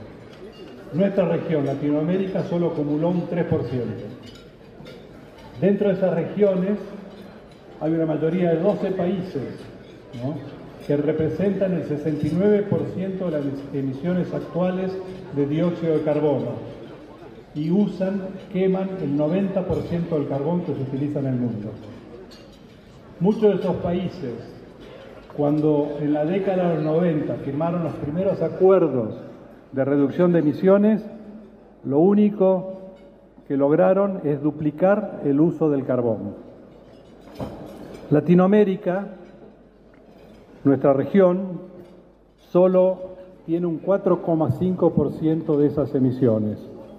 Latinoamérica aparte, dentro de, lo que es la matriz de generación, cuenta con un 60% de renovables, contra un 30% que es el promedio mundial. Esto quiere decir que la región y el país se han estado haciendo trabajos para mitigar lo que son las emisiones. El resto no lo ha hecho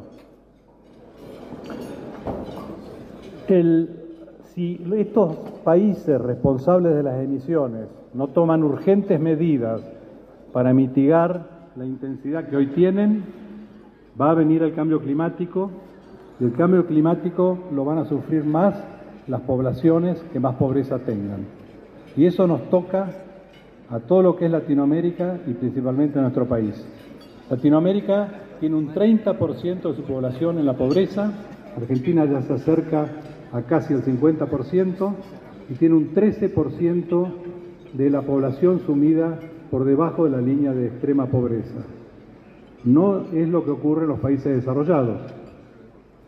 Por eso es que creo que existe el deber de la región y el deber de Argentina, y lo quiero subrayar, deber de desarrollarse para combatir esa pobreza. No tenemos que adherir ni imitar costosas agencias, ah, perdón, costosas agendas este, climáticas como la europea, por ejemplo. Tenemos enormes recursos de gas, petróleo y mineros que tenemos que explotar. Pensemos que eh, en el futuro, aún en los escenarios más demandantes, el gas y el petróleo van a ser necesarios. El gas va a ser fundamental para ayudar al acceso a la energía y también va a ser fundamental para bajar las emisiones, contribuir a la baja de emisiones, desplazando el carbón. Doy como ejemplo lo que pasó en Estados Unidos, que fue gracias al gas natural y no a las renovables que por desplazamiento de la generación a carbón Estados Unidos logró bajar sus emisiones en un 25%. Argentina ofrece condiciones ideales para suministrar al mundo gas y petróleo de bajas emisiones, con excelentes productividades y mucha eficiencia. Aparte, dentro del cono sur somos un actor muy importante. Tenemos ductos que nos conectan con Chile, Bolivia, Brasil, con Uruguay. Tenemos aparte proyectos de GNL para exportar al resto de la región y para eh, también exportar al resto del mundo. Tenemos, y somos uno de los pocos países, piénsenlo, que tienen recursos abundantes. Tenemos operadoras internacionales y nacionales.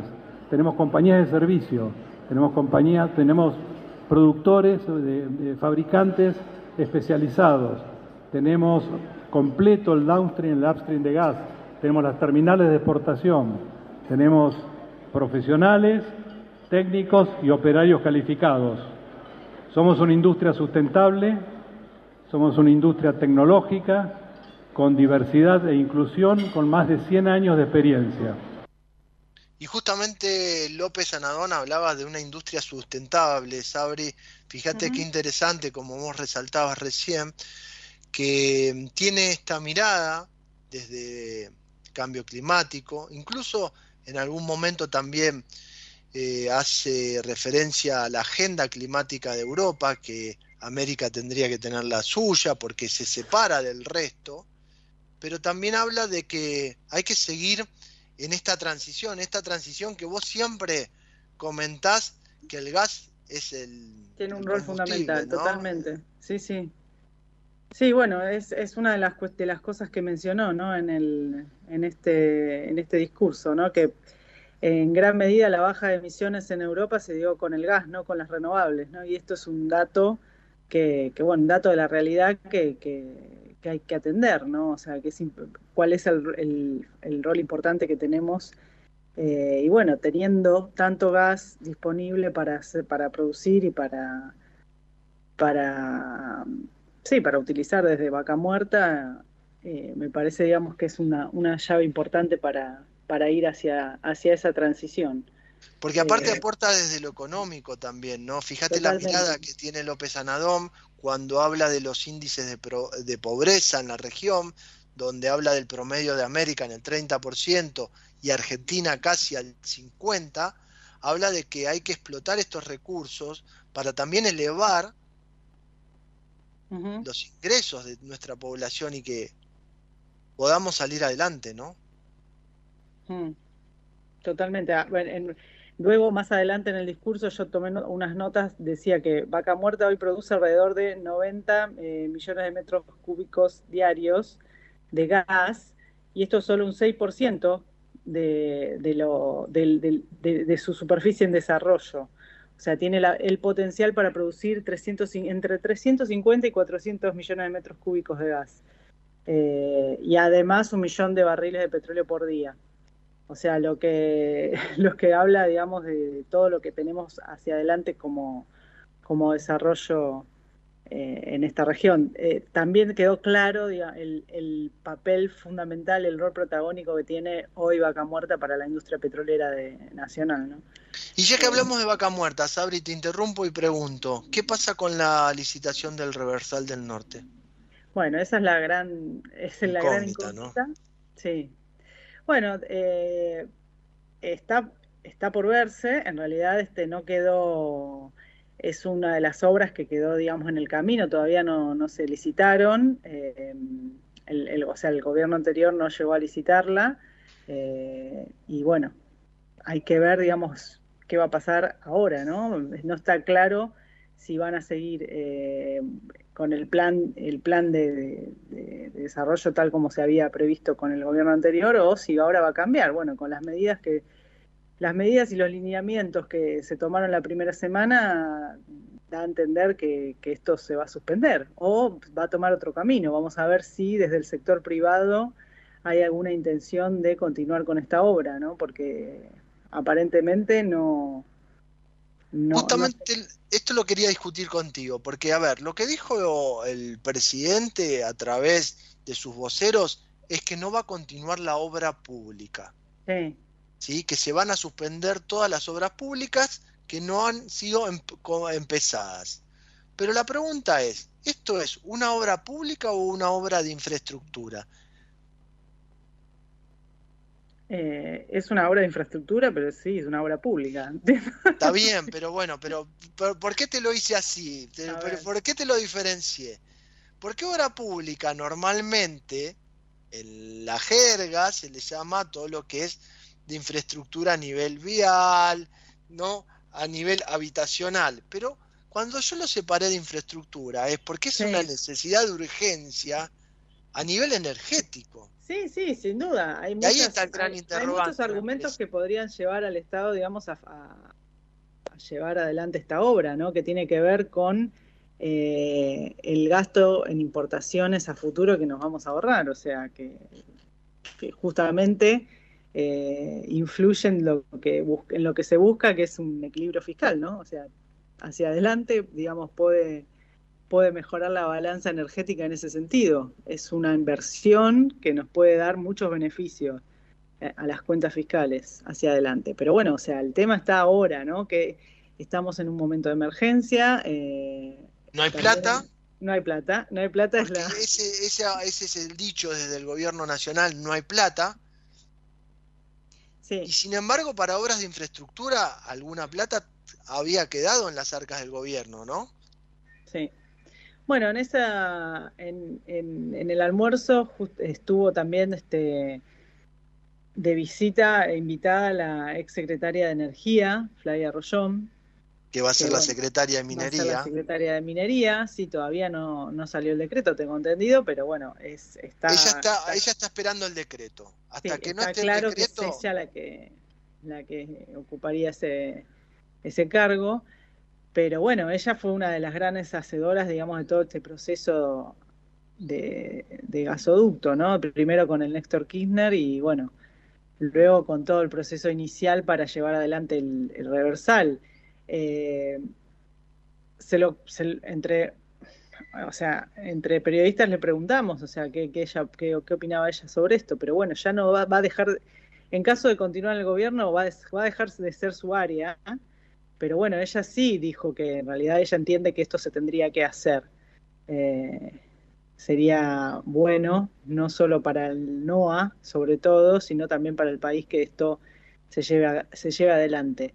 Vamos a ver eh, en, los, hechos, digamos, qué, qué, qué rol puede llegar a tener su, su opinión en el, en el, en el gabinete, ¿no? O sea, tampoco entiendo, tampoco sé, digamos, cuál cuál va a ser este, la dinámica de trabajo en el gabinete del nuevo presidente. Así que bueno, hay que decir que, es una mujer muy ejecutiva y es una mujer que se ha ganado el respeto de todos. De hecho, fue la gran aplaudida durante el almuerzo, ¿no? Sí, ella eh, eh, fue invitada por el sector, por la industria, eh, y realmente, digamos, todos este, estaban este, conformes con su gestión y con, con bueno, con, una gestión que se llevó adelante, digamos, siempre escuchando al, sector privado, siempre tratando de buscar soluciones, siempre tratando de, de, combinar las urgencias del país con las necesidades de la industria, así que bueno, eh, ha sido muy reconocida por esto.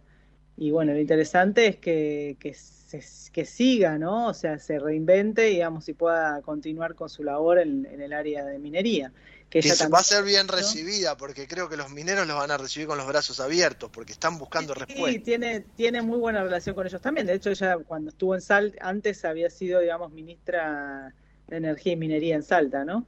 Em, y, tiene mucho, mucho, está muy vinculada con el sector del litio en Salta también, así que bueno, tiene mucho conocimiento de la industria también. Eh, hablando de mineros, bueno, podemos decir que esta semana llevó alguna sorpresa. Estamos viendo a ver cómo se define, eh, porque bueno, hay unas dudas en cuanto a lo que es este, las medidas del gobierno puntualmente que se vinculan al aumento de retenciones a nivel general, ¿no? Eso está, estaría generando algunos tipos de, de desconcierto, podremos decirlo por ahora.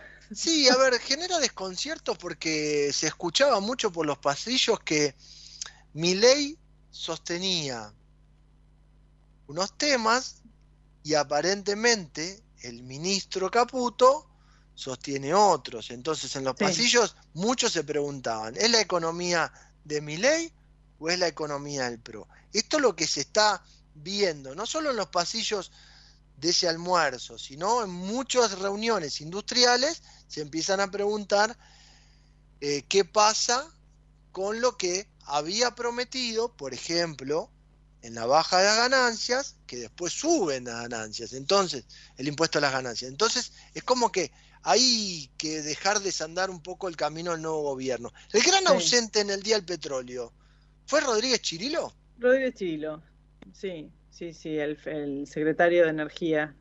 Eh, fue Brilló por su ausencia, porque estaba nombrado aparte. Sí, no, se esperaba que esté. Eh, de hecho, el, el López Anadón eh, mandó las disculpas y los saludos que le dio el propio Rodríguez Chirilo la noche anterior, o sea, hasta... Era la, posibilidad de ser el primer contacto con la industria también en la mesa grande.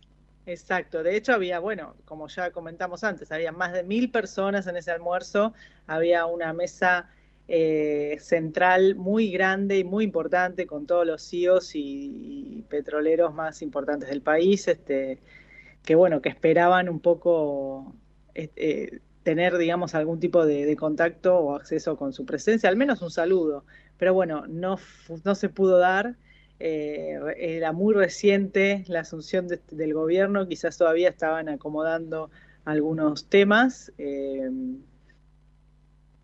bueno, vamos a ver, digamos, cuánto tiempo más puede llegar a demorar estos, este, esta etapa de, de sí, de, ordenamiento, ¿no? Interno, más que nada. El que no desaprovechó la oportunidad fue Horacio Marín, el nuevo responsable de IPF. Ahí estuvo presente, sí. sí y habló con todo es una persona muy conocida y muy también tiene muchos amigos en la industria, ¿no? Es un, él viene trabajando en el sector privado hace años, así que bueno, todos lo, lo conocen y lo reconocen. Eh, sin embargo, él aclaró que no todavía no estaba su en ese momento todavía no estaba, digamos, este, con el, decreto que lo confirma, entonces no podía hablar en calidad de, digamos, IPF, ¿no? Representante de IPF, pero bueno. Pero, a ver, habló en calidad de representante, te digo, no. Y además, en su solapa ya tenía el distintivo de IPF, con lo cual jugó, jugó su, su oportunidad. Creo que hizo presencia en la mesa grande, mostró cuál sería el rumbo de la compañía y algunas cositas nos tiró, ¿no? Pero bueno, hay que respetarlo, ¿no? Sí. Sí, hay que entender, digamos, cómo, bueno, hasta que, digamos, podamos tener un poco más claro cómo es la, dinámica en cuanto a lo que es materia comunicacional, ¿no? De, del gobierno. Primero las medidas que se están este, acomodando y entendiendo, porque a veces faltan es como que se lanza un título y no se sabe, digamos, cómo se desgrana después, ¿no? O sea, vamos, hay que, hay que entender también la letra chica, como, como decimos habitualmente, y eso es lo que falta un poco aclarar en muchos aspectos. Y como dato de color, Sabri, para ir cerrando, te te tiro lo que me tiró Horacio Marín en el pasillo. Que estaba tan nervioso de ser el responsable y que el desafío lo ponía en un lugar muy bueno, de ser el responsable de IPF, como la primera vez que fue a jugar Wimbledon. Hay que recordar, y yo no lo sabía, que fue un destacado tenista en sus épocas de juveniles. Y jugó Wimbledon en, en la categoría juveniles. Yo no lo tenía ese dato. Lo tuve que buscar. Pero cuando él me lo dije, me lo dijo, dije, pará, jugó Wimbledon. Así que él estaba tan entusiasmado y nervioso de tomar la responsabilidad de IPF como cuando jugó Wimbledon por primera vez. No lo tenías ese dato, ¿eh? No, no lo sabía, no. Mirá qué desafío, ¿no? Sí, imagino que sí. Es un desafío grande. Sabri, no tengo más tiempo, te despido, nos vemos la semana que viene. Nos vemos, Pablo, beso. Beso grande, saludos a la familia. Le digo saludos a la familia porque se viene la Navidad, se viene la Nochebuena, pequeña pausa y continuamos en este futuro.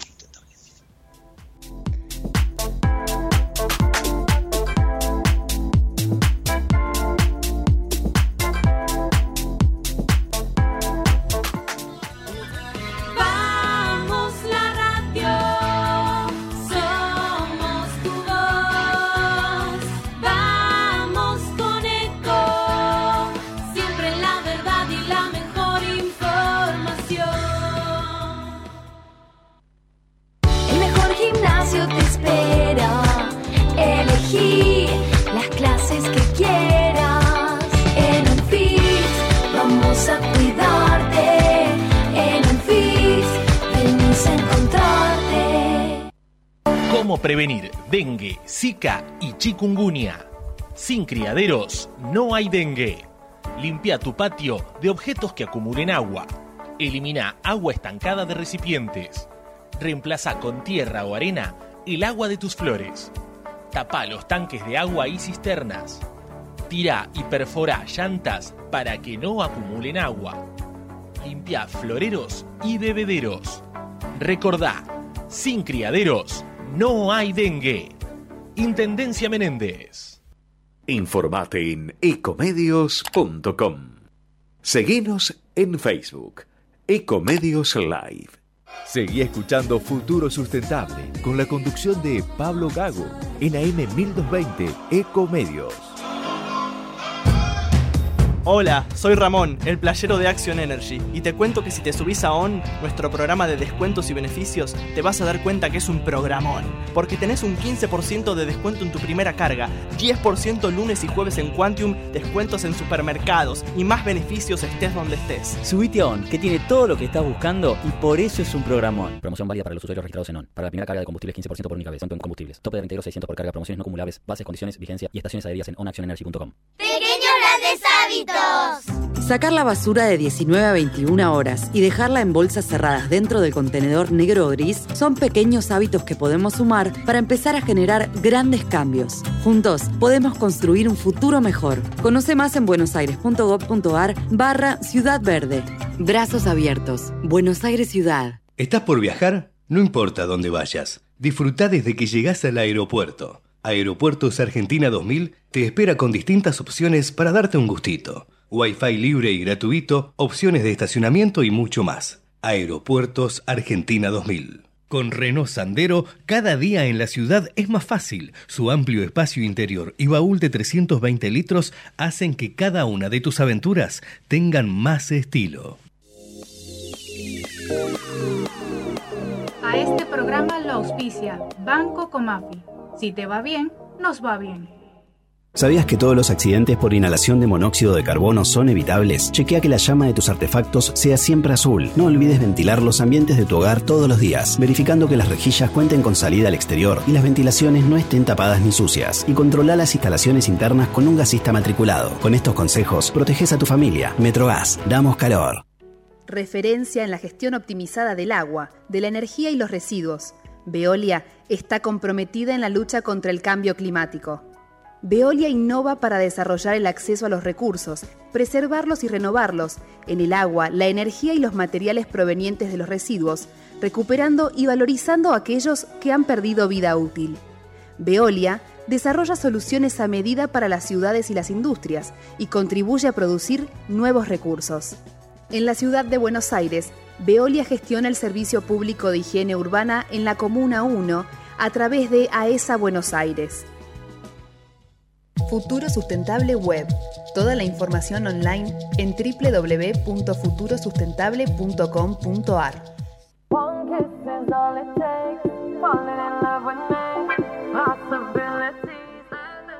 Y seguimos en este futuro sustentable, llegamos a los últimos 15 minutos del programa y vamos a hablar con nuestro querido Nicolás Bardela. Hola Nico, ¿cómo andás? Hola Pablo, ¿cómo va todo?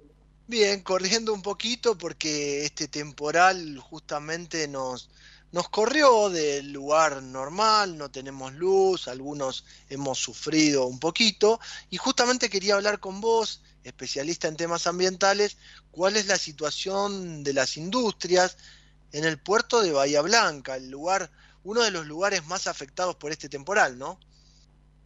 Sí, la verdad que es, es muy significativo cuando se dan estos acontecimientos ver qué pasa con las industrias que están cerca, porque normalmente hay una especie de, de- miedo de la gente. Eh, acá en La Plata, donde vivo yo, es, eh, es muy certero respecto de, IPF, por ejemplo. Y cuando sufrimos la inundación es, si explota IPF, explotamos todos. Bueno, esa situación acá es la misma que puede pasar en lugares donde hay otras empresas de este tipo, como por ejemplo el puerto de Ingeniero White en Bahía Blanca. Eh, entonces, traen normalmente aparejada estas eh, inclemencias temporales, tormentas, huracanes, no sé cómo lo terminaron definiendo los meteorólogos, eh, situaciones complejas para las actividades industriales y un riesgo asociado para la población que vive cerca. Justamente, ese riesgo es el, gran, el gran problema, ¿no? Entender de darle tranquilidad a la sociedad primero, ¿no? Exacto, pero además hay una situación puntual en Bahía Blanca. Bahía Blanca es pionera en todo lo que es eh, los planes de emergencia respecto de situaciones que puedan llegar a pasar en el puerto.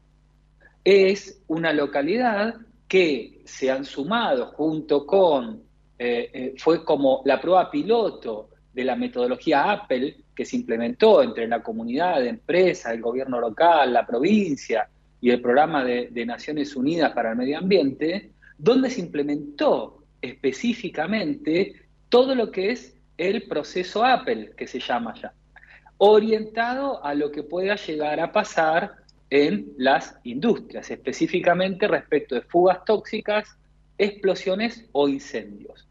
Entonces, en este caso, yo no escuché prácticamente situaciones eh, de miedo de la población respecto de las industrias, porque hay capacitaciones periódicas que se realizan, porque se comunica específicamente todo lo que está pasando, sí hubieron algunas comunicaciones respecto de que algunas de las plantas, porque son industrias muy significativas las que están ahí, y que algunas de, las, de los procesos industriales tuvo que pararse pero no hubo ningún tipo de eh, problema asociado con esto que comentaba, posibles explosiones, incendios o fugas tóxicas.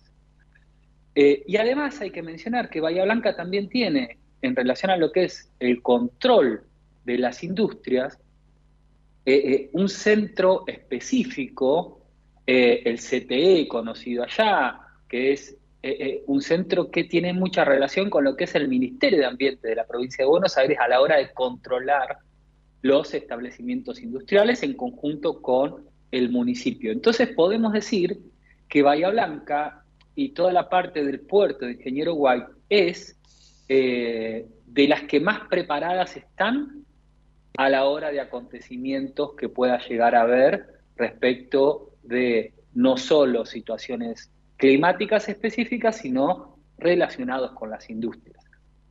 Sí, a tono de lo que vos estabas comentando, yo te digo, yo hablé hoy con un par de industrias justamente de la ciudad de Bahía Blanca y lo que decían es, es, esto, que no había ningún riesgo, que no tenían ningún problema más que alguna parada puntual en algún sector de planta, pero lo que estaban más abocados, y esto da una cierta tranquilidad, era en el acompañamiento a la comunidad, a la población, donde veían que necesitaban acompañar en esta situación de riesgo climático, porque acá hay que decir que el cambio climático metió la cola, Nicolás.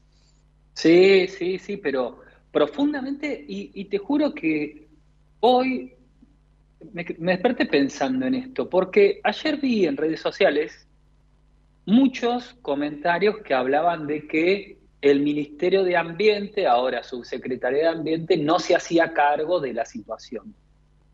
Yo por dentro pensaba, la verdad es que el Ministerio de Ambiente hoy no tiene incumbencia para hacerse cargo y de qué situación tiene para hacerse cargo.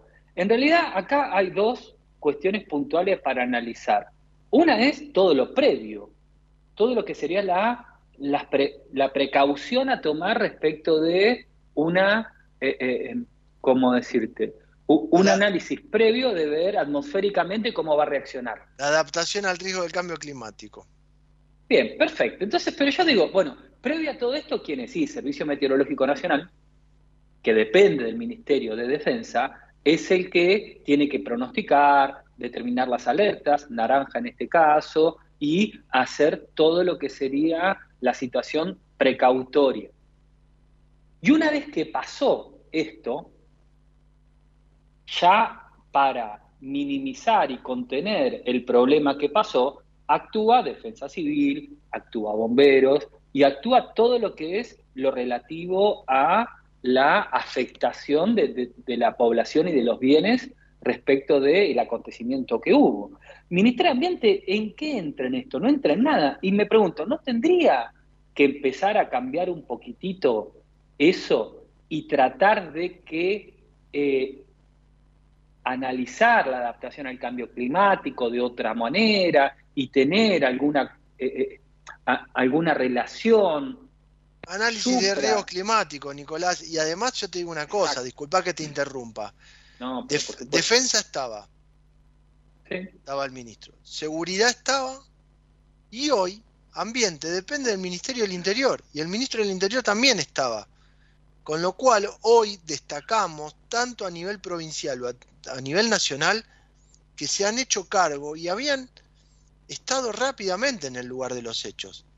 El tema es, volvemos a lo mismo de siempre, entender que el cambio climático está presente y que tenemos que adaptar, prevenir, y justamente hay algo que sí falló, que vos lo volviste a reiterar, como nosotros lo dijimos al principio, es que había una alerta naranja hay que empezar a entender qué significa ese alerta naranja.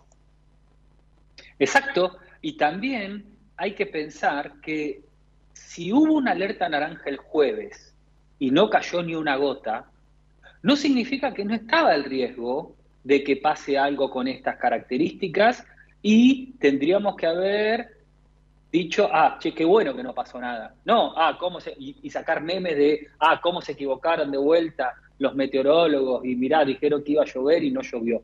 Una alerta naranja tiene otras cuestiones y acá obviamente no era una, una situación respecto de la cantidad de aguas que iba a caer o no.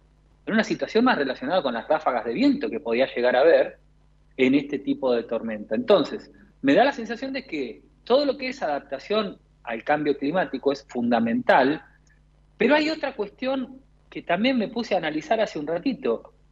En Argentina no hay eh, estudios que relacionen los costos económicos asociados a las pérdidas que se dan como consecuencia de acontecimientos climáticos.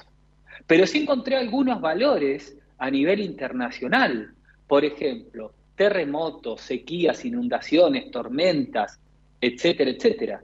Nosotros tenemos el ejemplo de la sequía que tuvo la cuenca del Plata, Brasil, Argentina, Uruguay, que se estima no menos de 10 mil millones de dólares fue la pérdida económica.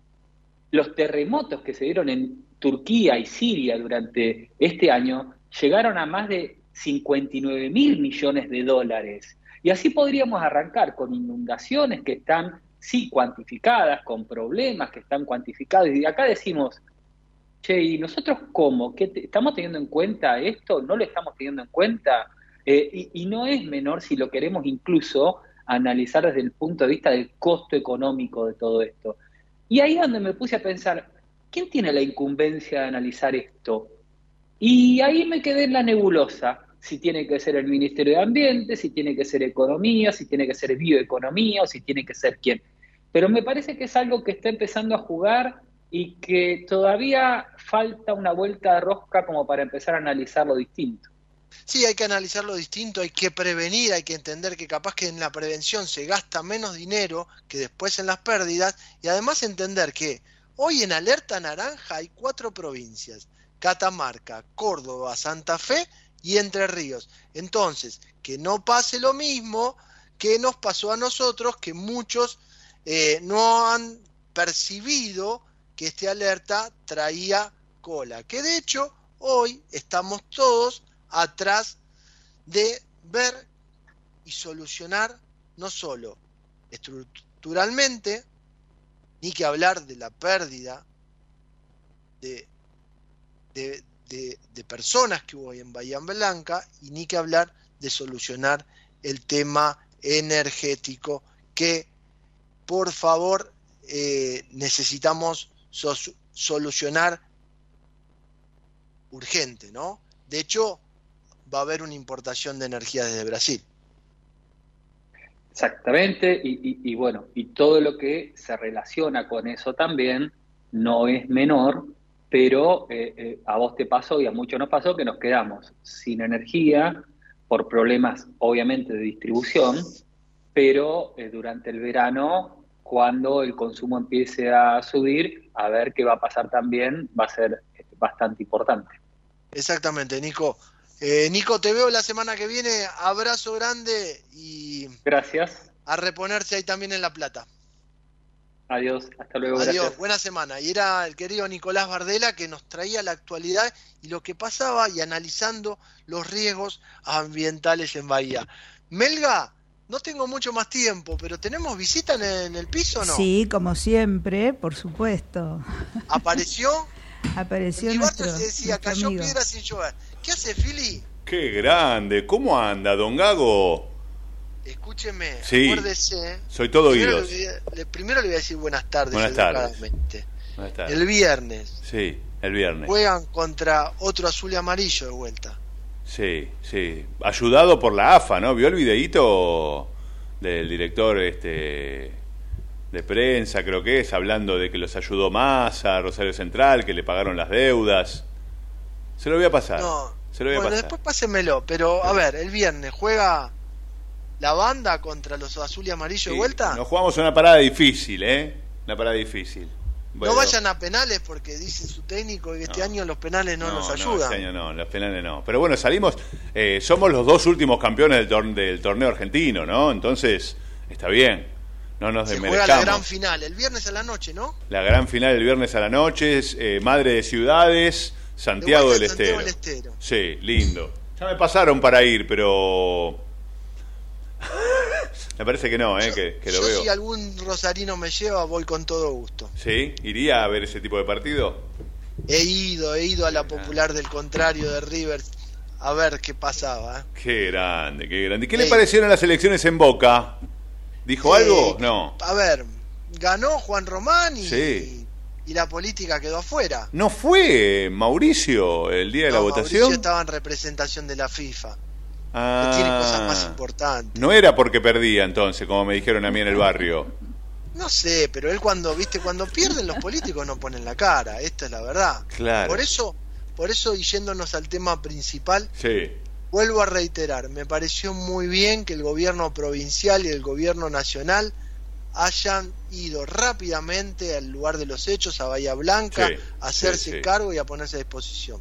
Sí, no sé sí, cómo sí. lo viste vos, Adri. Un, mirá, y hablando del cambio climático, cosa que a mi ley no lo reconoce, o por lo menos empezó a dar un giro, mandando a las personas a la COP28, es un gran ejemplo del cambio ¿no? climático. Venimos de la sequía, pasamos a las tormentas violentas, es el gran ejemplo de está cambiando la Tierra. Cambió, cambió el clima, nos tenemos Sí. que hacer responsables Sí. y tenemos que hacer, y esto quedó como aprendizaje en el día de hoy, Sí. con los especialistas que tuvimos, tenemos que entender que hay que hacer una prevención y a veces eh, poner plata en esa prevención es mucho más barato que después hacerse cargo de los costos Claro, de estos accidentes meteorológicos, Exacto. por llamarlo de alguna manera. ¿no? exacto.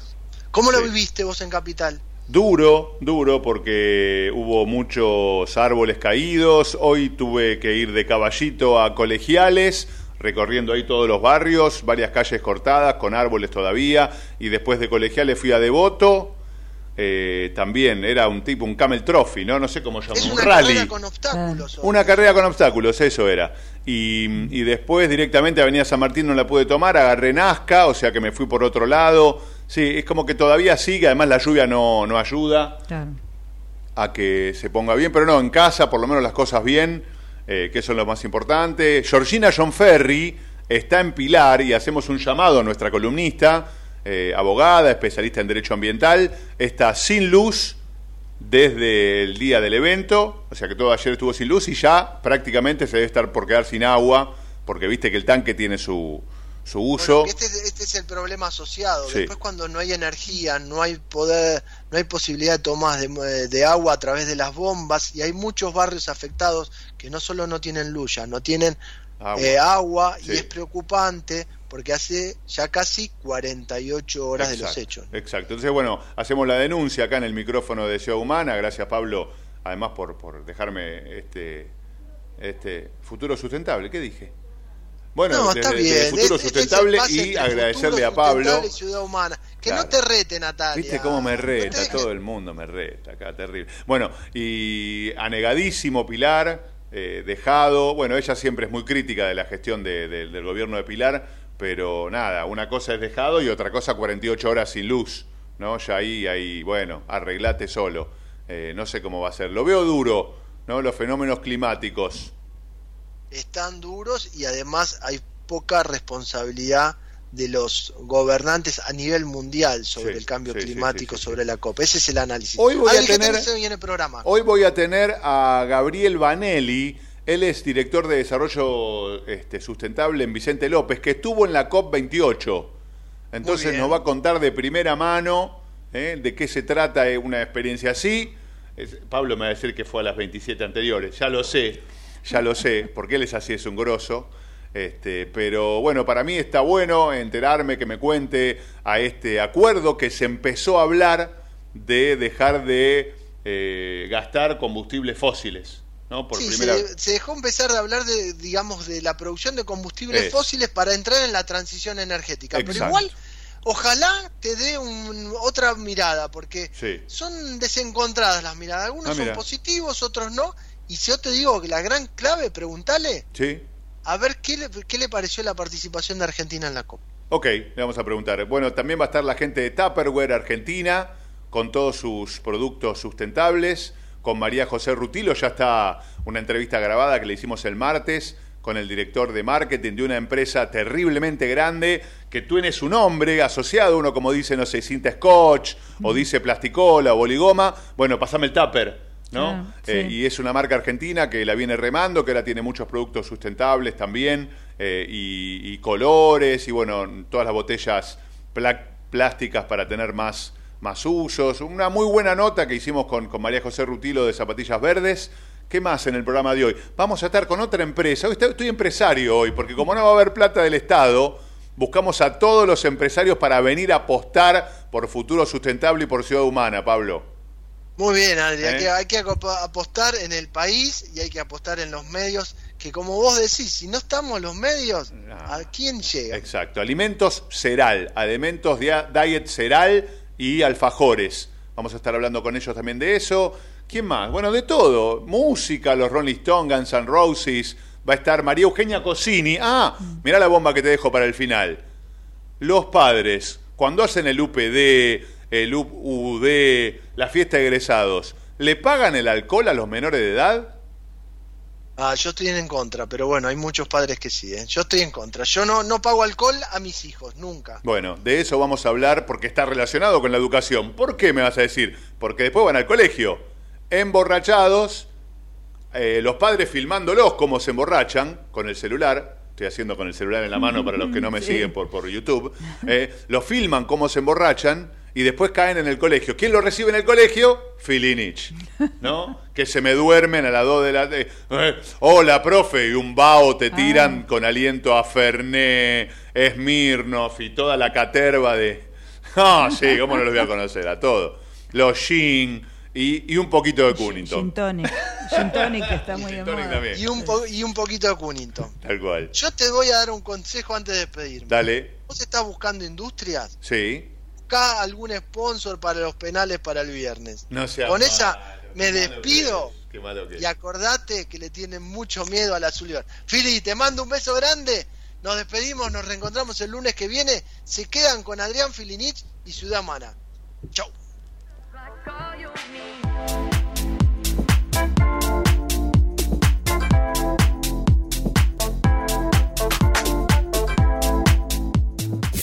Desde Buenos Aires, transmite LRI 224, AM 1220, Ecomedios